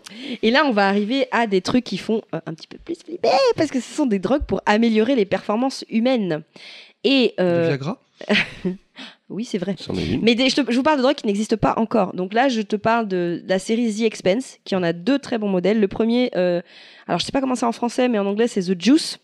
Donc The Juice, en fait, c'est un cocktail de plusieurs drogues qui permet, euh, enfin, qui, qui, dont l'objectif est de te maintenir éveillé, t'empêcher de vomir, et ça évite les attaques cardiovasculaires quand tu subis de fortes accélérations dans le dans le vaisseau spatial. En fait, dans The Expense, le vaisseau spatial, enfin tout, tout l'univers est très proche de la physique qu'on connaît aujourd'hui, et donc ils font accélérer les vaisseaux à des jets qui sont très difficiles à supporter pour un humain normal, parce qu'en général on tombe dans les pommes. Donc là, ils se prennent un petit shoot de drogue pour euh, pour pouvoir Parce tenir que ça. dans la plupart des films euh, de science-fiction, quand on voyage à vitesse de la lumière comme Ça Star fait Wars, rien du tout. on peut se balader dans le vaisseau Ouais, tranquille, il n'y a pas de. rien, alors a- que, voilà. vrai, Alors que vraiment, on est là, plaqué au mur et exactement. Et C'est surtout l'accélération, les jets qui se prennent. Super scène euh, de quand il y a un vaisseau qui rentre dans un truc et qui s'arrête d'un coup et que la personne est juste explose. ah Oui, c'est ça. un freinage, une- un freinage Il y a une instantané. scène où ils ont montré ce qui se passe quand euh, quelqu'un en Bah, pleine accélération est 3, c'est freiné, ouais, Ouais. d'un coup. Et qui est un truc réel d'ailleurs, c'est Et- génial. et c'est- Oui, c'est assez gore. Eh ben, en fait, c'est ce qui se passerait dans la oui, réalité. ça. et si tu accélères très fort et qu'on t'arrête d'un seul coup, bah euh, tu, bah voilà, Tu, tu te colles, non, c'est vrai. tu, tu colles au plafond. C'est un Et peu dégueulasse à Très nettoyer. très bonne série, The Expanse, j'avoue, j'avais kiffé. Saison Et, 4 euh, bientôt. Et C'est d'accord. bien parce qu'on en parle à tous les podcasts. On dirait Scarina, mais version série. Et d'ailleurs, euh, Elle bon, voulait balancer un missile, tiens, prends ça dans ta euh, gueule. allez, hop, dans ta gueule. Euh, du coup, euh, non, juste pour finir avec ça, le- la particularité de cette drogue, c'est qu'en fait, euh, ils, ont, ils ont vraiment créé, bah, comme dans un univers réel, tu as plusieurs qualités de la drogue. T'en as qui sont très bonnes et les mauvais, enfin, si tu prends de la merde, de la mauvaise qualité, bah, t'as des effets secondaires, genre euh, de la diarrhée, euh, Ah, des-. T'as une diarrhée pendant une accélération. de quelque Non, chose. Mais le mur, il était pas gris à la base. c'est horrible. Non, ils ont des costumes, ils ont des, ils ont des, ils ont des, ils ont des- des spacesuits. non Ah. Euh, dans, le même, dans la même œuvre, tu as une drogue, c'est le la focus drug. Donc, c'est une drogue qui est utilisée par les martiens pendant les interrogations. En fait, ce que ça fait, c'est que Les ça rend. interrogations, les Les interrogatoires. interrogatoires, pardon, les interrogations. Les interrogatoires, pardon, excusez-moi. Ça pourrait marcher pendant les interrogations aussi. En fait, ça, l'utilise- la personne qui en prend, elle devient très alerte. Euh, ça lui donne une excellente mémoire des événements passés. Donc, euh, en fait, tu peux, tu te souviens parfaitement de, ce qui s'est passé. voilà, tu peux le décrire exactement.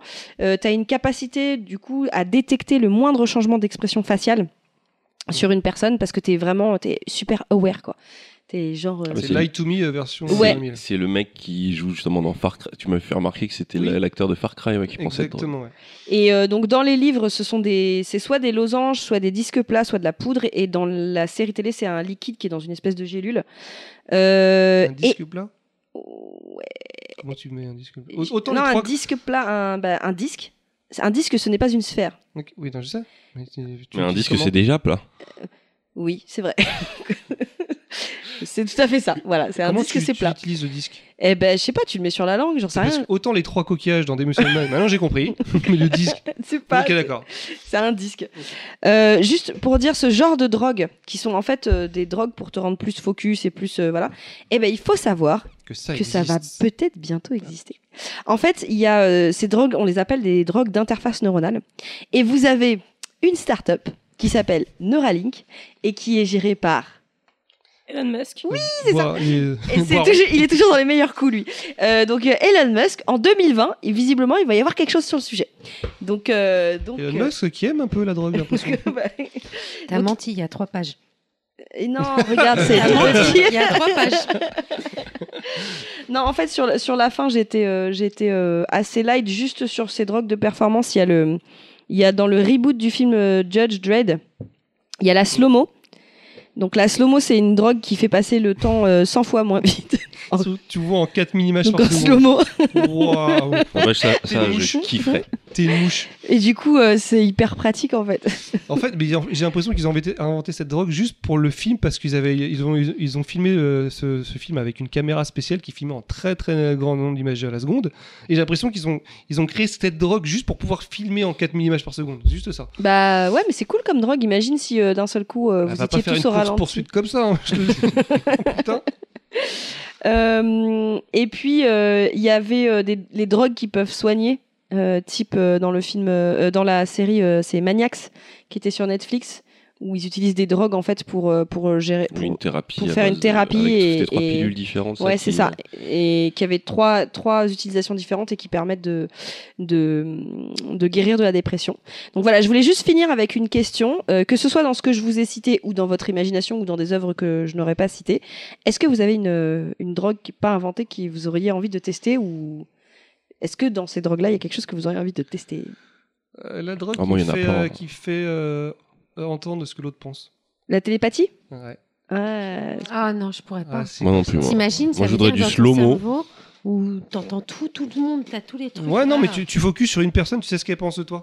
Bah, dans le dans le dans le la nouvelle, c'est euh, ça permet euh, de parce que c'est- une société où Oui, ça se passe mal, il n'y a pas de compréhension et du coup ça ça amène la Sauf paix que et la moi, je prospérité. l'utiliserais pour ah ouais, tu m'as ah ouais, d'accord, tu m'as dit hier, hier, t'étais pas à la maison. Mais ça- Vas-y, tiens. Je saurais tout. Donc est-ce qu'il y a- est-ce que euh, Ouais, Donc, dans tout ce que tu as c'est dit, ouais, c'est le slow-mo parce que finalement, il n'y a pas eu beaucoup de. Dans les drogues que tu as énoncées, il n'y a, pas eu- il n'y en a pas eu beaucoup qui sont focalisés sur euh, la sensation d'euphorie et sur l'altération du réel. Alors peut-être le, le Ravis, ça a l'air Ouais, peut-être un peu trop violent.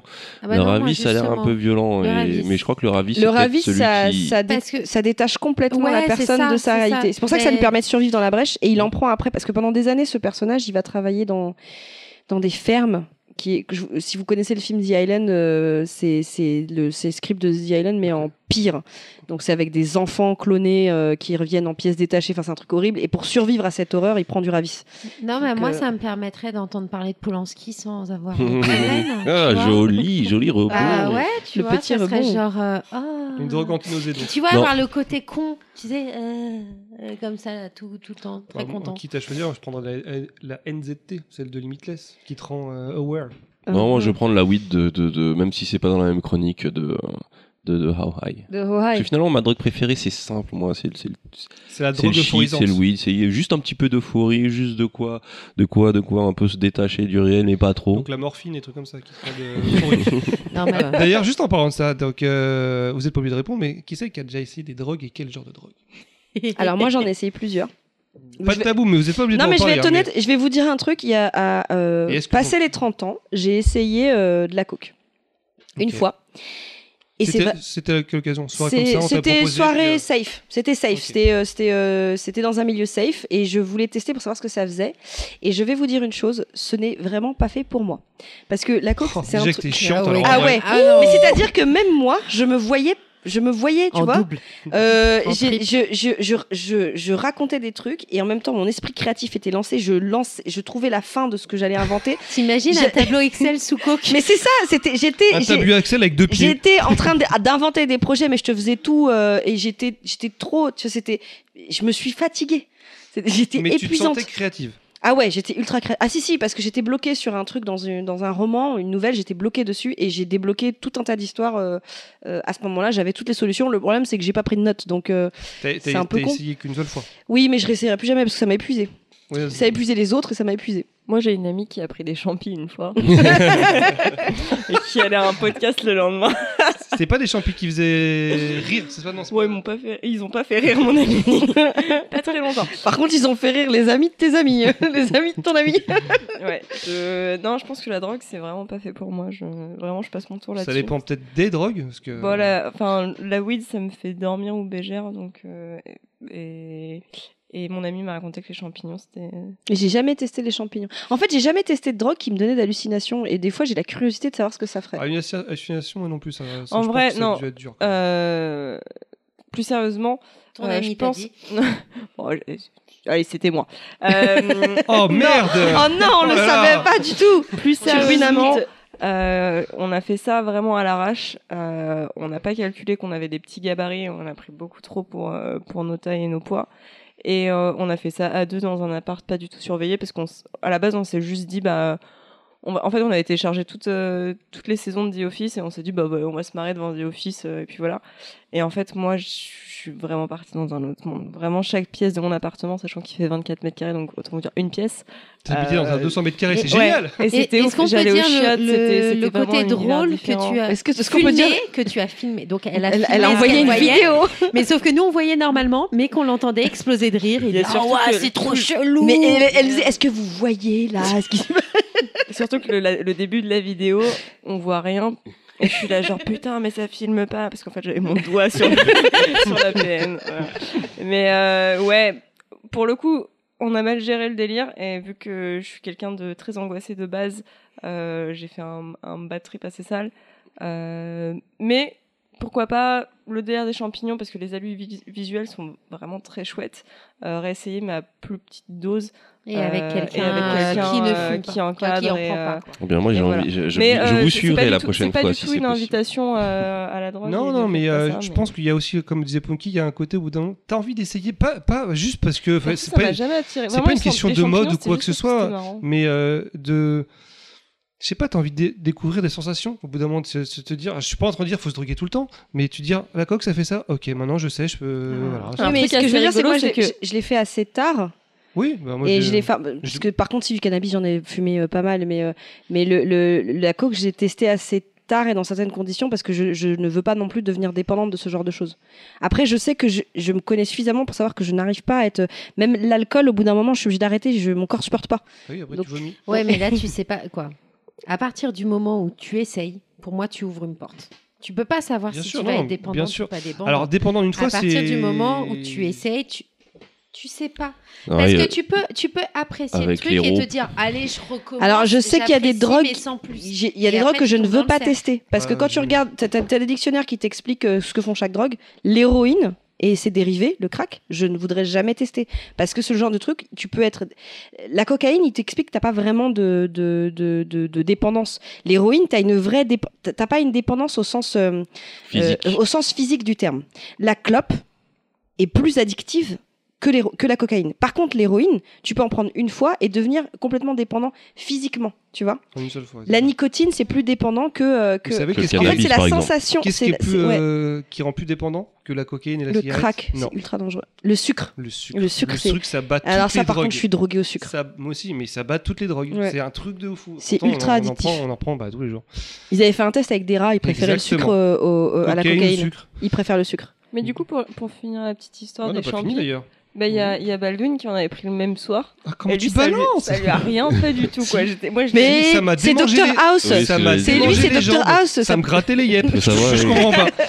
Baldwin, je suis pas sûr vous révéler, mais effectivement, tu es Si, si, Dr si, House. mais- Bah, sûr. Baldwin, c'est Dr House, donc Mais, ça, ça euh, peut rien lui non, faire. Mais euh, qu'est-ce que je veux dire? Moi, j'avais donc Moufette au téléphone, donc qui était éclaté de rire. Il n'y avait pas de discussion possible. Elle était juste morte de rire. Et moi, à chaque fois, il me demandait Qu'est-ce que ça te fait? Bah, moi, ça me gratte les yeux. Et explosé rire encore plus. Et euh, après, bon, je les ai mangés comme ça. C'est des champignons qui faisaient rire, mais euh, mais euh, pas de pas d'effet euh, particulier. J'ai pas rigolé plus que ça. Après, j'étais tout seul à la maison. Forcément, c'est peut-être différent. J'ai arrêté en, groupe, ça a été plus, sim- plus simple. Mais au niveau drogue, non, moi, euh, bah, ce qui est shit, ça me fait rien. Alors, je dis pas que ça me fait rien parce que ouais, non, mais en fait, non, tu dis que ça te fait rien, mais en fait, non, parce que moi, vu que j'ai des douleurs euh, à, gérer, moi, je suis sous, opiacé, donc je suis tramadol. Donc un dérivé C'est sympa le tramadol. Ça m'a fait des petites soirées tramadol. Tramadol, c'est un, un dérivé de l'opium, je crois. ouais, Un un des et, euh, alors, je, je- je suis pas, j'en prends régulièrement quand j'ai mal, mais donc tous les, les autres euh, machins, j'ai pas, de- enfin les drogues, ça me, ça me fait rien. Enfin tout ce qui est shit, etc. J'ai pas essayé autre chose. Cocaïne peut-être, si on me propose, ouais, j'essaierais bien, juste pour voir hein, ce que ça fait. mais- Bah, moi, plus jamais. C'est hein. quoi ce podcast? Sur nos recos nos recos drogues. Non, Rocco non, drogue. pas ouais. recours, mais ouais, il y a des trucs, je sais Non, pas, mais genre je l'héroïne, tout ça. c'est bien d'être capable d'en parler euh, li- euh, librement aussi parce que. euh, Enfin, Il y a pas de tabou à avoir. sur en fait, c'est ça. je veux dire, on n'est pas, une- on pas émission de télé, on n'est pas de la, de de radio, etc. Ouais, on va pas aller dire à des gamins droguez-vous, c'est pas une bonne chose. Mais, est- euh, on- mais on si a tu un- peux pas en parler honnêtement, tu vois, c'est On si a un âge où on euh, sait que de toute façon la drogue c'est bah, comme tu on dis sait que c'est pas mal, c'est dangereux mal, et que ouais. si on le fait c'est en toute connaissance de cause. Alors c'est pas on n'est pas à l'âge du collège à 13 ans où tu Mm. commences à fumer parce que tes potes fument.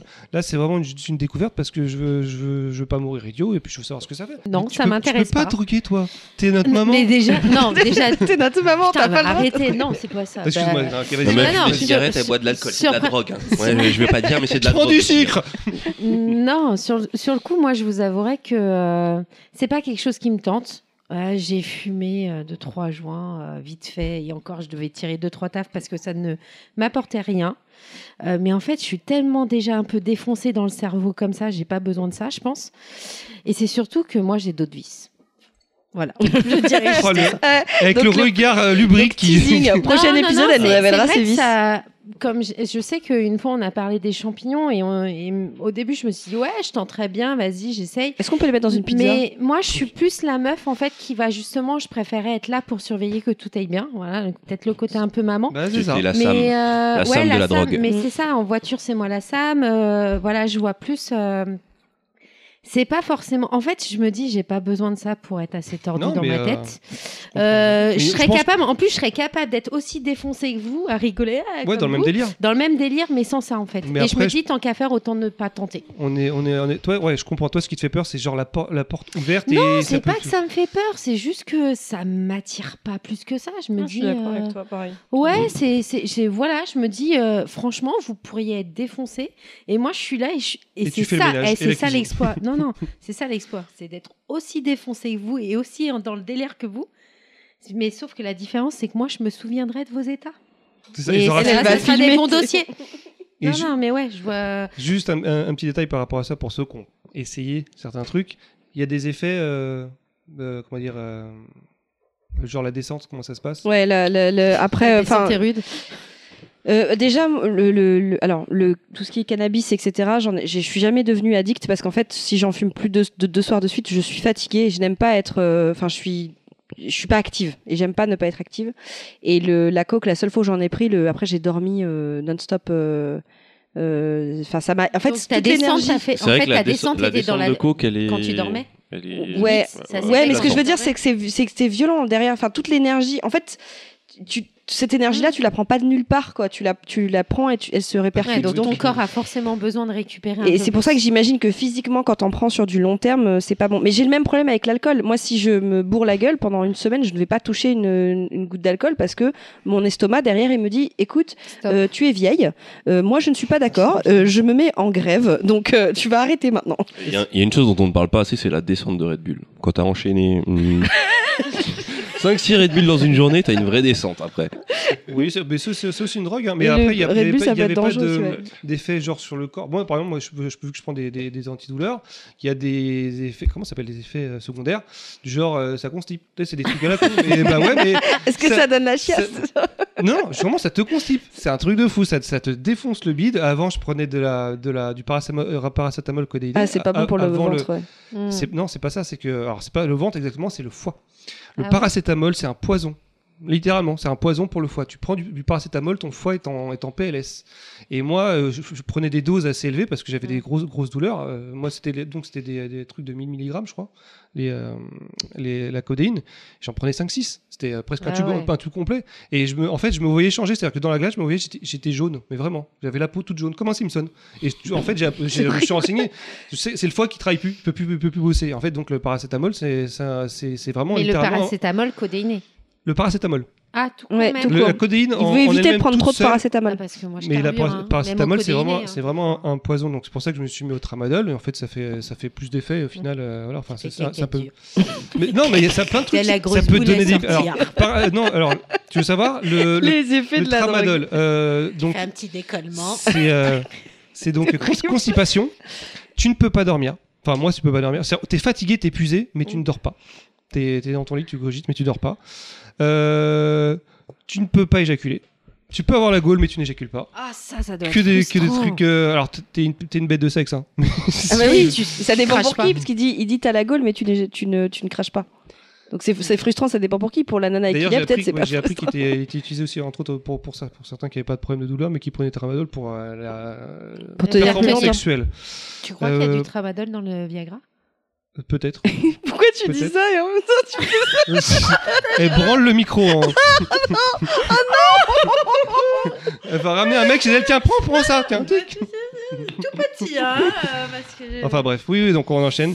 Euh, bah voilà, c'était juste euh, pour, pour connaître un peu nos expériences sur, sur la drogue, mais ça veut pas dire qu'il faut en prendre les gens, hein, attention. Non. hein. On, on- euh, message que c'est fort ta contre la chronique, drogue. ça Non, Non, si, fait- il a fait ça pour pouvoir zapper et faire sa chronique. non, parce que ma, ma chronique c'est pas vraiment une Il chronique. reste euh, moins de temps là. Là, il faut... Ouais, je vais juste revenir sur, quel- quelques chiffres en fait, parce que là on parle beaucoup de drogues type cocaïne, héroïne, mais au final les drogues les plus, bah, les plus répandues, c'est pas celles auxquelles on, voilà, celles qui tuent le plus, bah, ça reste encore la cigarette. Ah Le tabac tue 73 000 personnes en France par an, et l'alcool tue donc euh, euh, de mortalité prématurée, mais en fait c'est euh, c'est tout ce qui est lié à l'alcool, donc ça va être les cancers, ce genre de choses infectées, etc. Les accidents de la route, tout Exact. ça. Et c'est 49 000 euh, morts par an. Donc c'est euh, enfin 50 000 morts par, an. Donc c'est vraiment c'est vraiment énorme. Sur le monde ou? Non, là je suis resté que en France. national. Et justement après c'est les opiacés, donc tout ce qui est euh, antidouleur, sur les, ce qu'on appelle les painkillers.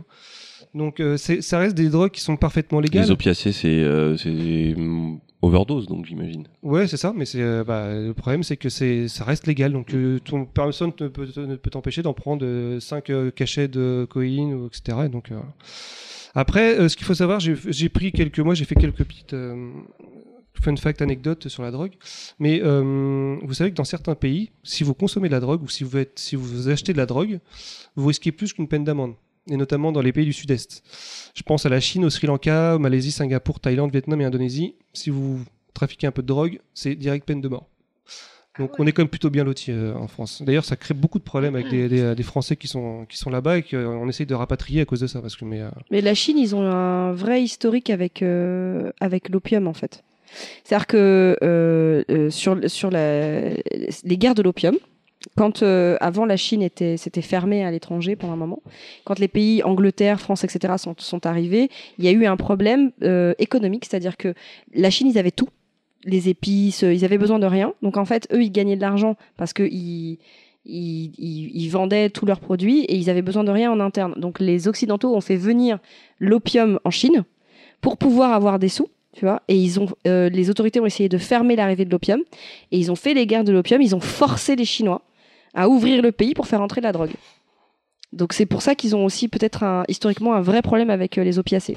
ouais, mais en fait, c'est surtout les pays du, euh, du, sud- du Sud-Est, euh, de, les pays du Sud-Est, les pays euh, de, de l'Asie asiatique. Alors j'ai pris, euh, j'ai fait, j'ai récupéré quelques fun facts sur. euh, Je suis fatigué. Eh, je suis sous, eh, je suis sous tramadol là. Laissez-moi tranquille, ok? Quelques fun facts avec le, avec le cannabis. Ça vous dit Vous savez que le cannabis a été le premier achat en ligne Le sur cannabis. Internet. Je dis cannabis, oui, le cannabis. Ah d'accord. Le premier truc qu'on a acheté sur Internet, c'était du cannabis. Alors en fait, c'est pas exactement Internet, c'était l'ancêtre, c'était en 1971, et c'était un étudiant de Stanford. Premier, premier achat sur Internet, en gros, c'est de- c'est c'est du cannabis. Euh, que Gutenberg... Gut- Gutenberg... Gutenberg... Vous savez qui est Gutenberg quand même? Le celui qui a inventé l'imprimerie. Exactement, qu'il imprima sa première Bible latine, une vulgate, sur du papier de chanvre. Ah. Donc le chanvre, c'est... euh, Et il se l'a fu- il se l'est fumé après, la après, ville ils ou pas ils l'ont méfuse, ils étaient foncés. Et que la- le cannabis, les plantes de cannabis sont utilisées pour déc- décontaminer les sols. Donc par exemple, il a été planté euh, tout autour de, euh, de la centrale de, euh, de Tchernobyl, parce que ça absorbe la radioactivité. C'est du super euh, cannabis. euh. Je crois qu'il Ah, faut pas après, le si fumer. tu le ouais. fumes, je dis pas dans quel Je pense qu'il faut pas le fumer celui-là.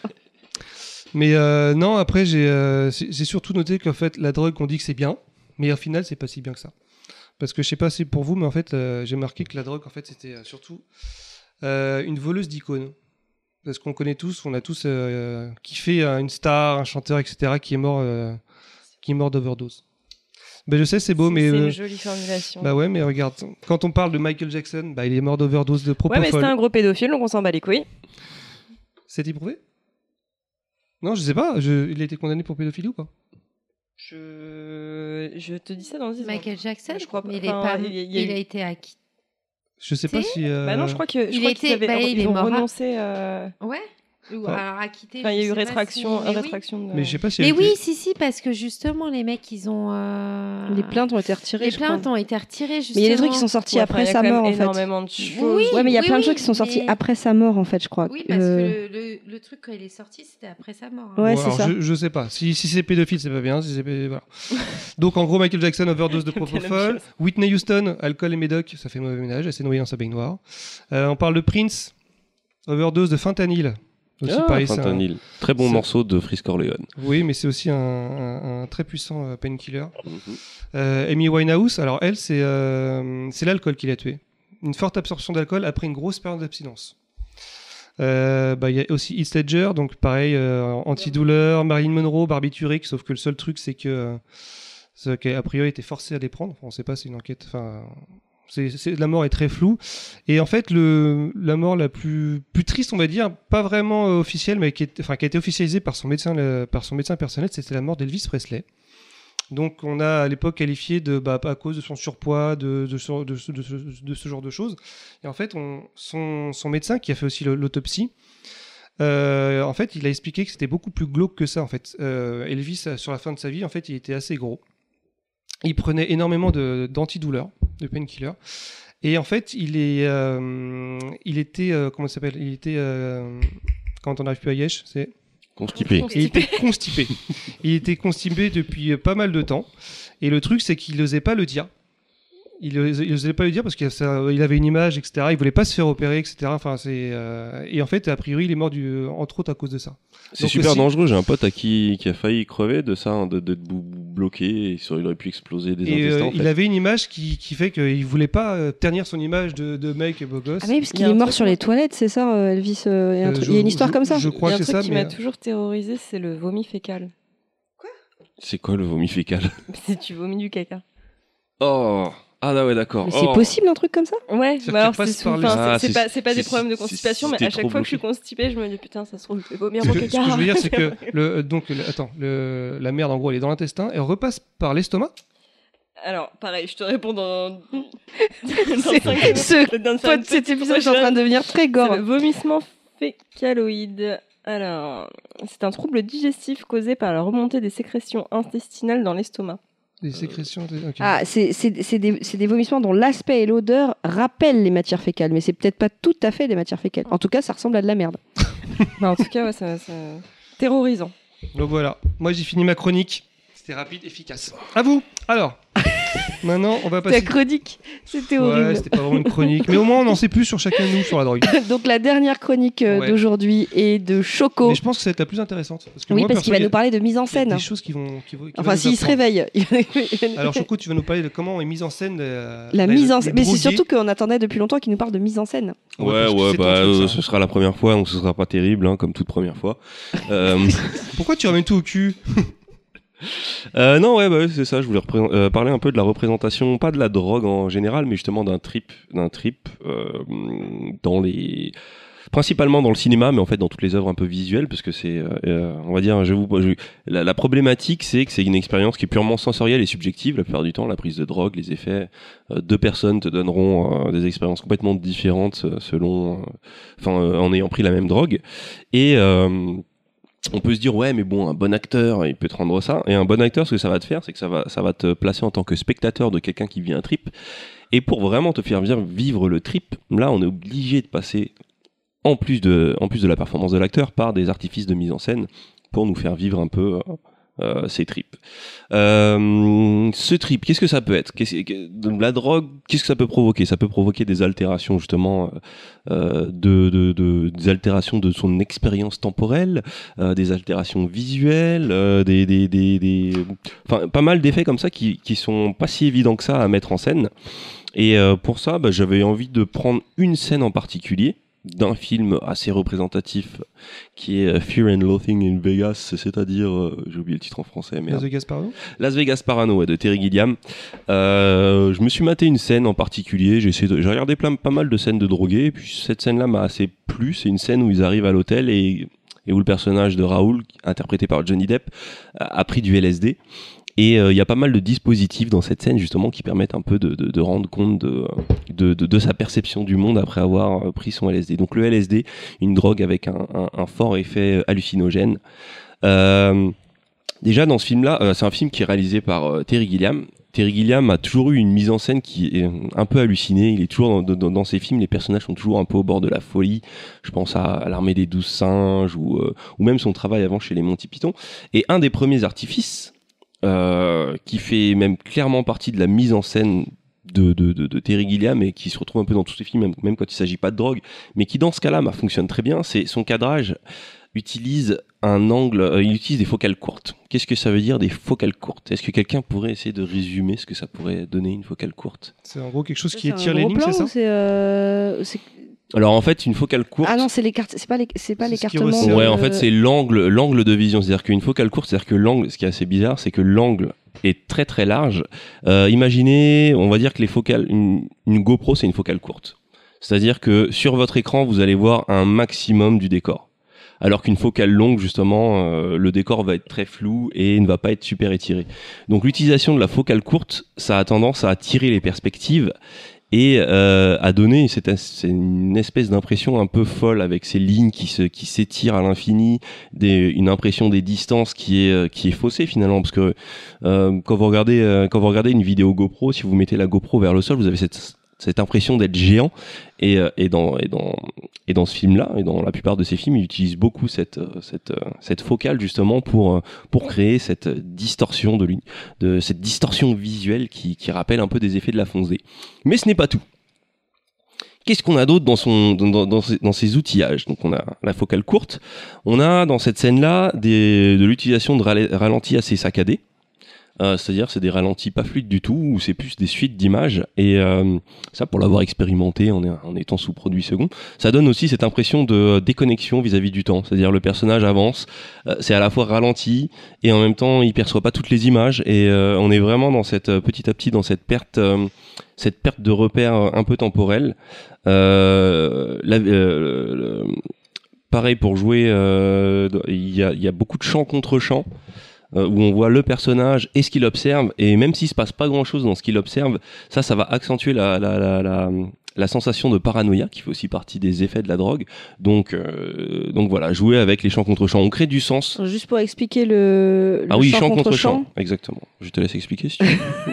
non, j'explique. Le chant contre Non, chant, c'est- imaginons, lors d'un dialogue, vous avez deux personnages, chant, caméra face à un personnage, contre chant, caméra face à l'autre personnage. Mais ça marche aussi, euh, un personnage observe un objet, chant sur la tête du personnage, contre champ sur l'objet qu'il observe. Et donc en fait, ça fait plein de cuts. On- C'est comme si ça se renvoyait la balle en fait. Si tu dis Exactement, que ça coupe à chaque coup, il y a plein de gens euh, contre champ. euh, Dans, dans cette scène, justement, où il arrive à l'hôtel, alors pour décrire cette scène, il débarque à l'hôtel et euh, en fait, au début, là, il est en pleine, il est en pleine montée. Donc, au début, il arrive. On a d'abord ses, on a d'abord ses effets avec avec cette caméra en focale courte très déformée.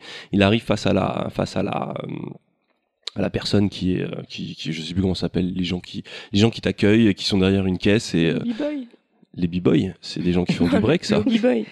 De quoi? Le lobby boy. Ah, le lobby boy. réceptionniste, le ouais, réceptionniste, voilà, bien joué, tu as gagné. Euh, il arrive devant la réceptionniste, il lui parle. Alors là, on est plus dans la performance d'acteur. Il lui parle, il a l'impression de lui parler normalement, mais il dit n'importe quoi. Euh, ça, c'est euh, là en ce moment, par exemple, j'écoute beaucoup de rappeurs qui parlent de lean, et c'est vrai que la lean, qui est justement de la codéine mélangée à du sprite, euh, ça, Si le spray, ça défonce. Hein.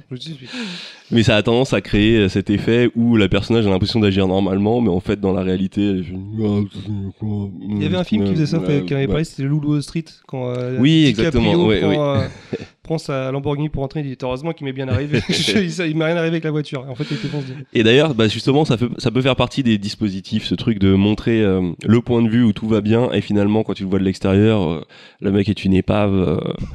Euh, moi, j'ai vécu ça à un moment où j'avais j'avais fumé, et j'ai eu l'impression de faire le meilleur freestyle de danse de toute ma vie, et que les gens étaient en train de me saucer autour, et j'ai eu le malheur de le voir ensuite en vidéo, et bah, c'était pas ouf. Et les gens te jetaient des cailloux, c'est ça Non, les gens me regardaient, mais avec un certain désintérêt au final. Ouais, mais l'important, c'est Mais c'est l'expérience trop sur le mignon. moment. Le Mais ouais, pire, c'est que toi, t'as kiffé, trop toi. à fond. Toi, t'as kiffé, c'était le meilleur moment, meilleur Mais moment ouais, de j'ai ta vie. kiffé. j'ai- Mais Mais ouais. le, non, mais le problème, c'est que j'ai, oh, euh, j'ai kiffé, ça c'est un truc. Mais j'ai cru que je faisais kiffer tout le monde. Et ça, non, c'est pas bon quand tu te rends compte que non, bah, tu Oui, quand tu t'en rends compte, mais sur le Là, tu moment. peux dire la drogue, c'est pas bien. Bah, c'est pas bien quand tu te vois de l'extérieur, mais au final, toi, t'étais top. Donc là, qu'est-ce que je vous ai donné comme euh, j'ai parlé de la focale courte. Focale courte, champ Le contre champ contre champ. champ. Voilà. Le, Champ point champ. de vue en fait de la personne. Ouais, voilà. Donc en fait, le chant contre chant, c'est un truc qui a partout dans le film, mais euh, dans, dans cette scène, à un moment, il arrive dans le dans le restaurant et il y a énormément de chants contre chants où on voit, on passe sur Johnny Depp, on repasse sur ce qu'il regarde et euh, finalement, il y a aucun sens dans ce qu'il regarde, mais ça crée, ça, ça accentue vraiment le- l'effet de paranoïa. Donc là, on est vraiment dans l'utilisation du montage pour créer cette paranoïa. Euh, tout à l'heure, je vous ai parlé des ralentis saccadés pour la perception du temps. Euh, et bien sûr, après, on arrive à des effets beaucoup plus graphiques qui demandent des effets spéciaux, euh, des déformations, des trucs. Ça, c'est, on va dire que c'est les effets peut-être les plus faciles et les plus évidents quand on pense, euh, quand on pense à la drogue. C'est euh, voilà la tête qui se déforme, réalité, en fait, c'est ça. ouais, voilà, la déformation de la réalité. Mais il y a des trucs qui sont très bien faits dans cette Moi, scène. j'ai euh, jamais vu, quand tu parles de déformation par rapport à l'alcool, je n'ai jamais vu un truc bien qui montrait le, le vrai effet de voir les gens en double. Euh, ouais, ouais, bah Parce après. que quand est-ce tu bois, ta, ta, ta vision, elle est, elle est, mais pas en double comme si je voyais deux personnes.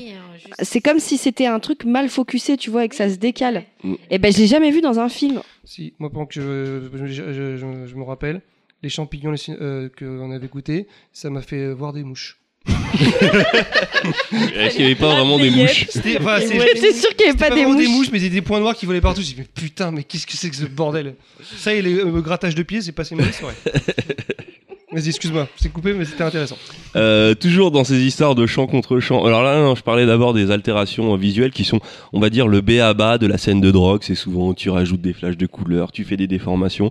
Il y a un truc qui est très bien fait dans cette scène, c'est qu'à un moment, t'as la tapisserie qui vient se mélanger au personnage et au mur et qui contamine petit à petit tout le décor. Et euh, là, je trouvais que c'était une très bonne utilisation de ce genre de déformations qui sont normalement plutôt putassières. Euh, autre chose, on en revient un peu au chant contre chant, mais la scène où, euh, justement euh, Johnny, Raoul interagit avec la réceptionniste. Il y a un chant contre chant, sauf que les perspectives sont complètement faussées, c'est-à-dire qu'il y a une grosse contre-plongée sur la réceptionniste et une plongée sur Raoul. Ce qui veut dire la contre-plongée, c'est-à-dire que la caméra est placée en bas du sujet, ce qui lui donne une, impression d'être tout petit face face au sujet. Et donc la plongée, c'est l'inverse, la caméra est au-dessus. Non, je crois que je me suis trompé. Ouais, contre-plongée, contre-plongée, caméra au-dessus, plongée. Non, contre-plongée, caméra en dessous. En Mais par dessous. contre, ça te donne l'effet d'être plus grand. et t'as Ah l'impression bah, que donc, bah, donc, je, donc je disais la bonne chose. Oui. Oui, parce que Ouais. le, le sujet, lui, a l'impression d'être tout Mais petit ouais, face à. C'est ce qu'il a dit en fait. Ouais. Exactement ce qu'il a dit. Plus, plus petit quand on regarde. en fait. Ouais. Ouais. Voilà le sujet le, euh, et donc euh, pareil ça joue beaucoup parce que là c'est des contre-plongées extrêmes euh, très peu réalistes où euh, le personnage a l'air immense et ce qui est bien c'est le fameux comme je disais toujours en gros euh, une mise en scène ça peut être cadrage montage colorimétrie son. Donc euh, je parlerai pas forcément du son et euh, la colorimétrie je l'évoquerai pas beaucoup. Mais avec des effets de montage, on peut créer tout de suite euh, justement cette espèce de déconnexion. Donc on a ce champ contre champ avec euh, avec ces contre-plongées extrêmes. Et il suffit à un moment d'avoir un plan, un cut qui nous permet de voir la scène de l'extérieur et finalement de voir que le rapport d'échelle est, tout à fait normal et euh, ça crée justement cette, euh, euh, déconnexion et ça nous permet de ressentir justement ce que ressent le personnage parce qu'on a pu sortir de la scène et la voir d'un point de vue extérieur. Voilà, euh, je vais pas m'attarder un peu plus sur ce film parce qu'il y a quand même pas, mal d'autres trucs. Je voulais juste parler d'autres réalisateurs qui, qui, qui, officient beaucoup, notamment un en particulier qui est Gaspard Noé, qui qui euh, qui est un très grand consommateur de drogue, notamment. Alors je sais plus comment s'appelle la yakuza, une drogue euh, qui te fait voir un peu la mort et qui essaye un peu de retranscrire ses sensations. Lui et euh, je sais qu'il a beaucoup euh, beaucoup travaillé avec Yann Kounen, qui était réalisateur de Doberman et de Blueberry, qui euh, qui abordait le chamanisme et donc la prise de drogue. Vincent, ouais, ouais, Vincent Cassel a fait une, euh, il avait répondu à une question là-dessus. Il a dit qu'il allait plus jamais reprendra cette drogue. Ouais, ce qui paraît, c'est- c'est- affolant. pas le truc qu'ils prennent dans les petites forêts, euh, machin, un truc où ils passent une nuit C'est un avec. truc euh, chamanique en tout des- cas. Ouais, avec, euh, avec des personnes. Ouais, qui c'est ça, font qui- tout un rite. ils font tout un rite et toute la nuit. Exactement, c'est ça. Et, dans son cinéma, il a beaucoup essayé de retrouver ses sensations et ça me permet d'ab- d'aborder un point qui est souvent utilisé dans, le, dans la représentation de la drogue, c'est l'utilisation de la vue subjective. J'en avais parlé tout à l'heure dans, euh, dans Strange Days, Euh, un des films, enfin, le meilleur film de Gaspard Noé. Enter the Void se passe euh, en grande partie dans sa première partie en, en vue subjective dépend pour qui. et, euh, et il joue beaucoup avec des effets stroboscopiques qui rappellent aussi bah, justement qui peuvent rappeler euh, euh, des sensations quand on est quand on est sous produit avec le fait de de de de, de d'avoir du mal à percevoir la réalité d'un seul tenant c'est qu'on on, on se voit euh, enfin ça m'est déjà arrivé de me voir cligner des yeux et ça te rend fou. Et euh, c'est quelque chose qui se retrouve beaucoup dans ces films et, euh, et l'utilisation de la vue subjective avec des hallucinations faites un peu en image synthèse permet vraiment de faire rentrer euh, faire rentrer dans, dans, dans, ce délire. Et euh, la vue subjective ça me permet d'aborder un, un, domaine qui je trouve n'a pas encore accès exploité euh, l'utilisation de la drogue c'est le jeu vidéo parce que finalement le, problème de, la drogue comme j'ai dit c'est que c'est une expérience euh, sensorielle et euh, subjective et finalement le média le mieux placé de par, euh, de par le principe d'interactivité, c'est le jeu vidéo. Et il n'y a pas encore eu assez d'expérience pour nous rappeler un peu la drogue. Je pense au jeu Far Cry où il y, y, y a des scènes sous trip, mais finalement c'est assez facile ce qu'ils nous, qu'ils nous font. Et je pense qu'une expérience comme The Stanley Parable où euh, il y a euh, finalement c'est pas un jeu sur la drogue mais c'est un jeu qui nous fait vivre ce que pourrait être la drogue avec des, des changements de temporalité avec euh, des trucs enfin vraiment des trucs bizarres où euh, euh, Enfin, le jeu vidéo, je pense que c'est le média qui pourrait le mieux représenter ce que c'est que d'être sous fonce D. Et euh, il n'y a pas encore eu, euh, il y a pas encore eu le bon exemple. Je pense que Rockstar s'en rapproche un peu des fois avec ses scènes de fonce D. Euh, dans GTA 5 et dans GTA 4, il y a des très bonnes scènes de, de, de fonce D, même dans Red Dead Redemption. Et euh, ouais, je pense que la clé de, de, de la fonce D pour- de Enfin, devrait se retrouver dans le jeu vidéo et j'espère voir des expériences euh, me rappeler ou même me faire découvrir sans avoir à prendre de produits. euh, D'ailleurs, que c'est que- Il y a un jeu qui sort très prochainement qui ressemble beaucoup à Stanley Parable. Je sais pas si tu en as entendu parler. C'est euh, Super Liminal. Euh, non. Je te montrerai tout à l'heure, mais c'est- Ok, bah, peut-être que ça nous. hâte de voir ça. Que Peut-être ça que ça va. ça Ouais, ouais. Eh ben, un petit, Voilà. un petit choco, t'as fini alors? J'ai terminé. C'était un peu confus sur la fin. C'était un peu confus tout court, mais euh, Non, mais c'était bien pour une fois de parler un peu de mise en scène. C'était euh, c'était cool, je trouve. Ouais, là, c'est vraiment le côté technique, donc c'était plutôt intéressant. Bah écoutez, c'était euh, un podcast fort intéressant. Oui, on n'a pas fini, t'inquiète. mais là, là, on va passer au retour auditeur, mais là, bon, a priori, euh, On a dit fini quand les chroniques. on a dit quand même pas mal de choses sur, sur la drogue. Qu'en gros, faut pas trop en prendre parce que c'est pas bien. Mais que des fois, Mais quand tu vois pas d'autres personnes en prendre, ça fait bien rigoler. Alors, on va passer au retour auditeur. Alors, euh, faut qu'on fasse un petit coucou. euh, Ouais, en fait, on voulait faire une dédicace parce que euh, pour une fois, euh, c'est quelqu'un de nouveau qui a réussi à trouver le thème. Autre que euh, Voilà. Flor- euh, Florian. Voilà. euh, et donc, euh, c'est sur Twitter. En Non, fait, Florian, euh, on avait fait un petit Florian. test. C'est ce que je te dis, j'ai dit Florian Non, mais vous... Moi, je me foutais de ta gueule et tu me dis Florent, oui. Donc, je disais euh, que euh, sur Twitter, on a balancé le thème en essayant euh, de mettre euh, des photos de films qui parlaient de drogue. Et donc, euh, le premier qui a trouvé ce que c'était, c'était euh, euh, Only for Gamies. Qu'on remercie et qu'on salue. Et qu'on- donc voilà, on te fait une Il a dédicace. grosse dédicace. Et euh, dédicace. autant avant, t'aurais peut-être gagné quelque chose, mais alors là, Euh, non, je Un dois, dessin ou je, quelque je chose, dois là, encore un dessin à, à. Big Yosh. Alors, il faut qu'il finisse le dessin de. Donc, Mais le euh, prochain concours où il y a un dessin à gagner, on le fera dès que dès que dès que Choco aura peut-être un- réussi à, à- à finir son le dessin qu'il doit Big On Yosh. D'ailleurs, tu prévois de le finir quand, ce dessin hein. Faut que je le commence, mais il faut qu'il m'envoie une photo, Big Yosh. j'ai demandé, j'ai demandé sur le groupe WhatsApp qu'il m'envoie une photo. Ouais, ça- ok. Non, en vérité, je l'ai commencé, mais mais euh, C'était en... il y a combien de temps qu'il a gagné c'était c'était il y a pas, c'est pas il y a un an ou un truc comme ça. Il faut être patient. Non, mais il faudrait demander euh, si vous voulez d'autres d'autres jeux avec des dessins mais de par- Choco à il faut- gagner. Euh, ouais, non, non, les Attends, dessins de il Choco est en train on va, parce on va se calmer là-dessus. hein. Moi, je peux vous proposer des tableaux le- Excel. Au, au October euh, Challenge. Inc. De quoi Inc. October. Euh, Inco- Inc. bah, il l'a pas October. fini, il s'est arrêté au 23 octobre. Ouais, mais j'ai Ouais, fait une bonne voilà. performance quand Ouais, même. mais, je m'en félicite. Il faut, je pense qu'il faut l'encourager. Faut Ce qui est bien, c'est que tu continues Même après que ce soit fini. finir. Non mais, non, mais il y en a, je suis sûre qu'ils seraient en retard, ils ont lâché le truc, tu vois. Lui, j'ai lâché Il le a truc. lâché le truc. Ça a été jusqu'au 23, mais ça Oui. fait déjà depuis le 11 que t'es en décalage. Ah oui, oui, non, non, non. Ouais, j'ai- voilà. oui, en vrai, j'ai- j'ai- quand Eh, j'étais en décalage, j'ai pas il a- lâché. Il a été jusqu'au c'est 23, ça. donc l'année prochaine, on espère qu'il ira jusqu'au 25. tu vois. C'est ça. Non, mais c'est déjà bien parce qu'il a été, euh, vois, il a décroché quand- quoi. Il n'était pas dans le temps depuis depuis le début pratiquement. Et au final, Il a t'as que- été quand même. Il a jusqu'au commencé en 23. retard, il a fini en retard. C'est vrai que mais c'est ouais, mais c'est le genre de mec qui finit pas, toi. Ça. Quand Karim, quand il court le 100 mètres, son record c'est 80 mètres. Il s'arrête à 80 mètres. Alors pour ma défense, euh, euh, j'aurais pu faire des dessins beaucoup plus simples et oui, j'aurais pu tout faire euh, un truc. Mais Oui, des, euh, des, sti- des stickmen là, des Exactement, voilà. Mais je pense que pour le prochain euh, quiz, enfin pas quiz, mais pour deviner le thème, on fera un truc un peu plus compliqué parce que c'est vrai Là, c'est vrai que c'était simple. Ah, de fou. C'était ultra simple. Bah non, Florent. C'est pour ça qu'on n'a pas mis de challenge euh, dessus. Attends. Florian. Florian. Arrête, euh, Putain, mais pourquoi? Ouais, non. Flo. ouais. Voilà, Flo. Flo. Flo. Flo.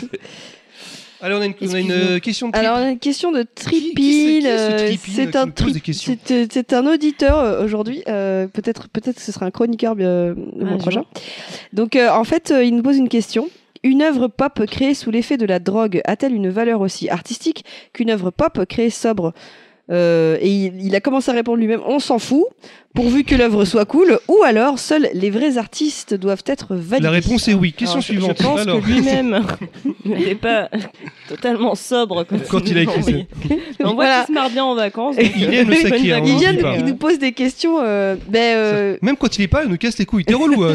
bah, de toute façon, une œuvre, peu importe comment Non, elle a été faite, oui, c'est ce que tu reçois a quand dans- tu, dans quand parce l'as. que Surtout une- qu'on n'est pas une forcément drogue peut être un désinhibiteur.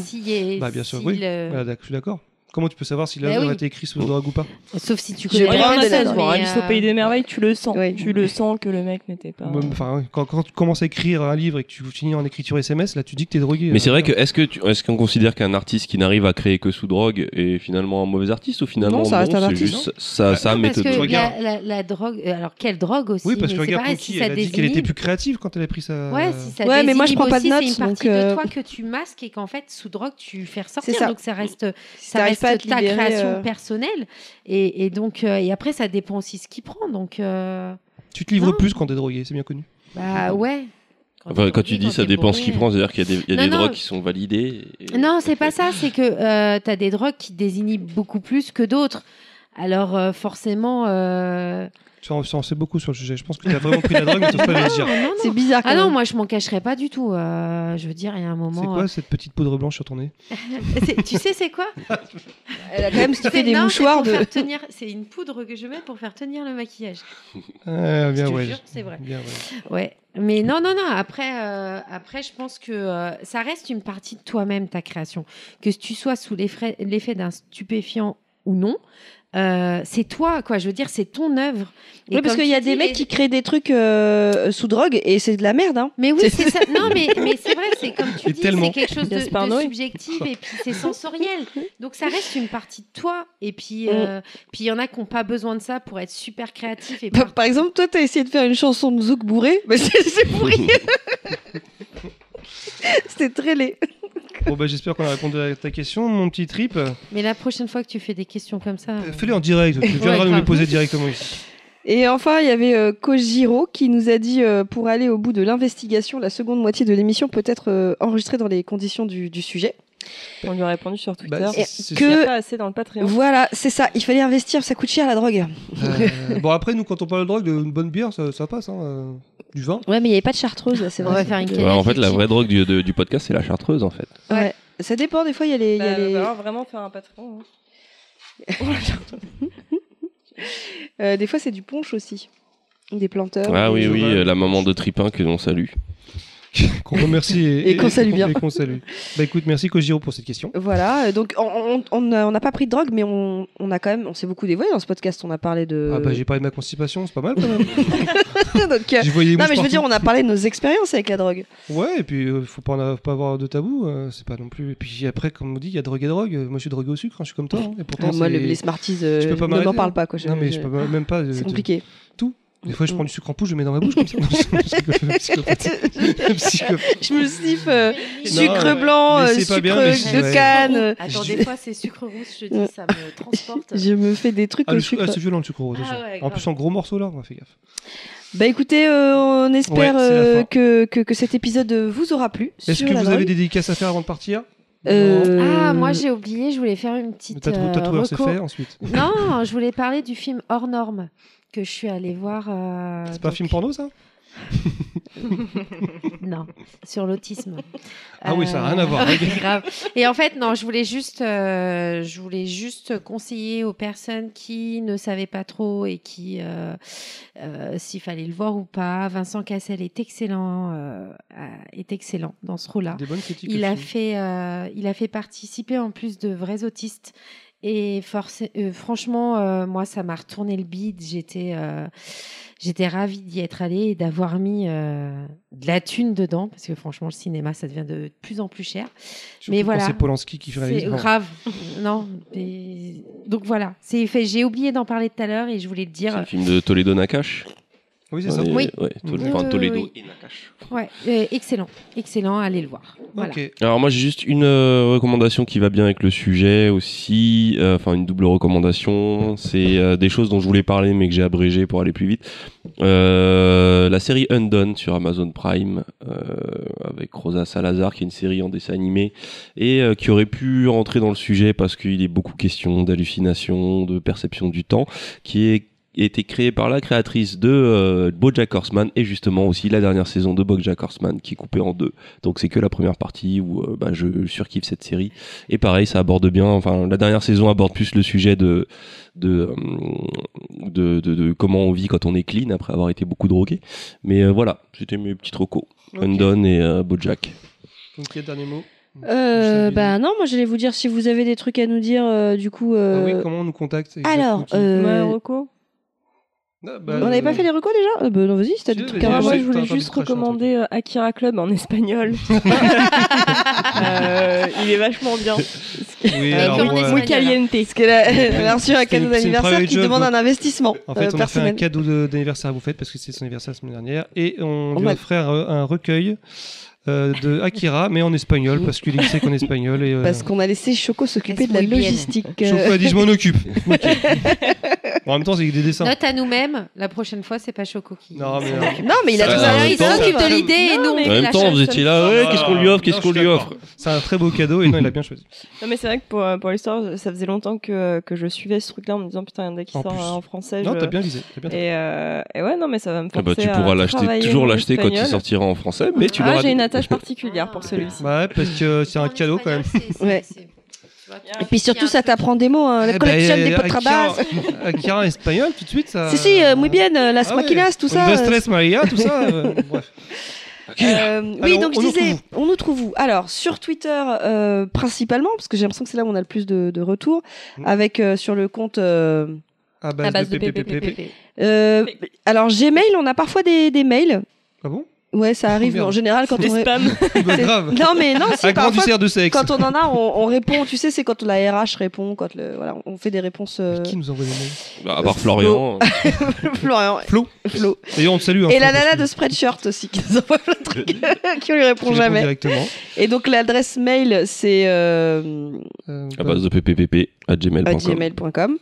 Sur euh, Notre page Facebook, elle est un Facebook, peu. eh ben, elle est sur une page qui s'appelle Zombies the Cat. En fait, on a des gens qui nous suivent dessus, Ouais, mais je trouve qu'elle est un peu. mais euh, moins un peu vide. interactif. Ouais, moins interactif. Elle est un peu vide. euh. En même temps, Facebook, c'est.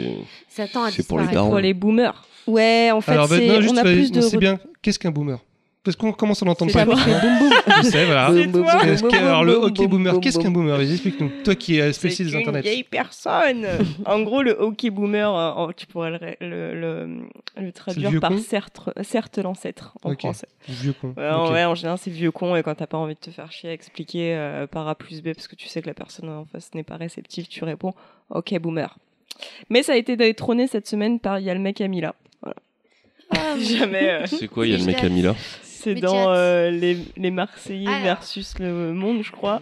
En gros, il y a un mec qui arrive, qui sonne à la porte et tout le monde ouvre et il dit. euh, il dit ouais salut je suis le mec à Mila et il y a tout le monde qui fait oh il y a le mec à Mila il y a le mec de Mila machin. et en fait parce que apparemment la Mila est en couple avec quelqu'un d'autre dans la villa donc euh, donc il y a tout le monde en fait il y a une chaîne de putain il y a le mec d'Amila il y a le mec à Mila et t'entends il y a le mec à Mila pendant euh, Mais- 25 En fois sachant que ce mec a déjà une meuf euh, avec qui il est séparé, soi-disant, et des gosses, et que Milan n'est pas au courant. non moi non plus j'ai pas suivi même, même quand tu Arrête suis pas la vidéo est vraiment rigolote La télé-réalité, c'est pas du. Bah, déjà, de la télévision. Alors, du coup, vu que vous êtes reparti, on va peut-être. euh, Oui, alors, donc, revoir. page Facebook. Zombies the Cats. Et euh, il nous reste. Et alors, on a un Instagram aussi. Oui, sur- et l'insta de Choco, c'est que. Parce qu'il faut qu'il dépasse les, euh, les 30 abonnés. Il y en a combien là as- Ouais, 600, 600. Eh, d'ailleurs, on avait gagné. Alors, j'étais pas là le dernier podcast, mais on, a- on avait euh, réussi à, à atteindre notre objectif euh, Instagram, qui était de 50. 50. Mais oui. Et on en a gagné 10 de plus. On a C'était quoi 60. c'était- Là, c'était les Oh, Et du coup, ça là, du coup, du coup, du coup, euh, du coup, K va montrer ses fesses, c'est ça?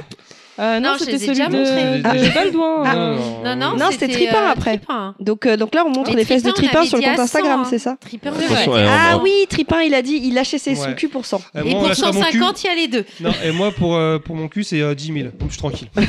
Faire gaffe, hein, parce qu'avec ce genre de trucs et ce genre de photos, on va finir par attirer d'autres Polanski hein, sur notre Instagram. Oh putain, ouais, j'aurais dû flouter mon visage. Euh, bah, écoutez, c'est bon pour tout le monde Oui, et ben on va vous dire au revoir. Oui. Et, euh, et, euh, et passez une bonne soirée. Oui, et euh, allez-y mollo sur la drogue quand même, parce qu'on vous voit. Ouais. Ok Bon, bisous les potos. Bisous. Ciao,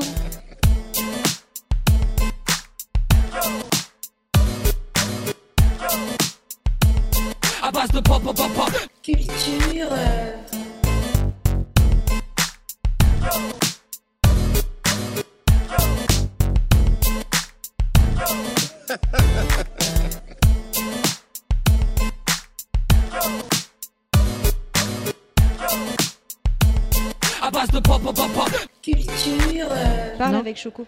Parlez. Choco, parle avec moi si tu Faites-moi la reine bleue, ce rêve bleu. Ce rêve bleu. Ne ferme pas les yeux. Je n'y crois pas, c'est merveilleux. Alors le prince, tu fais quoi Je sais pas, là, je me rappelle plus, en je vais la pécho sur le tapis, t'as. Ok, Fabien, Et parle. Bah, le- ce rêve bleu. Ce, ce rêve qui me rend heureux. C'est trop bien Tu peux faire un salon Là, c'est des options, quoi, il me semble. Bon, on s'en fout des options, Ouais. c'est 30 000 balles ma voiture, c'est pas 30 000. très cher. Je Hein. crois que c'est plus que ça. hein. 35 000 ou 30 000. Alors, est-ce Ah qu'on peut ouais. faire un Patreon pour financer la Tesla Mais oui, mais Ah, c'est qui qui on le lance un conduit Patreon En, pour la- en plus, c'est écologique, c'est électrique. T'imagines combien, attends, euh, combien d'auditeurs il nous faut pour arriver à financer la Tesla 30 Bah, 000 balles Non, ça dépend. Non, il faut juste un Un Qatari. riche. Un Qatari. Mais Et tu la crois qu'on a un mec riche dans nos auditeurs Si on a 30 000 On balles, je monte Est-ce qu'il y a mes des boobs. Qataris parmi les auditeurs Je vais mettre ça dans le bêtisier.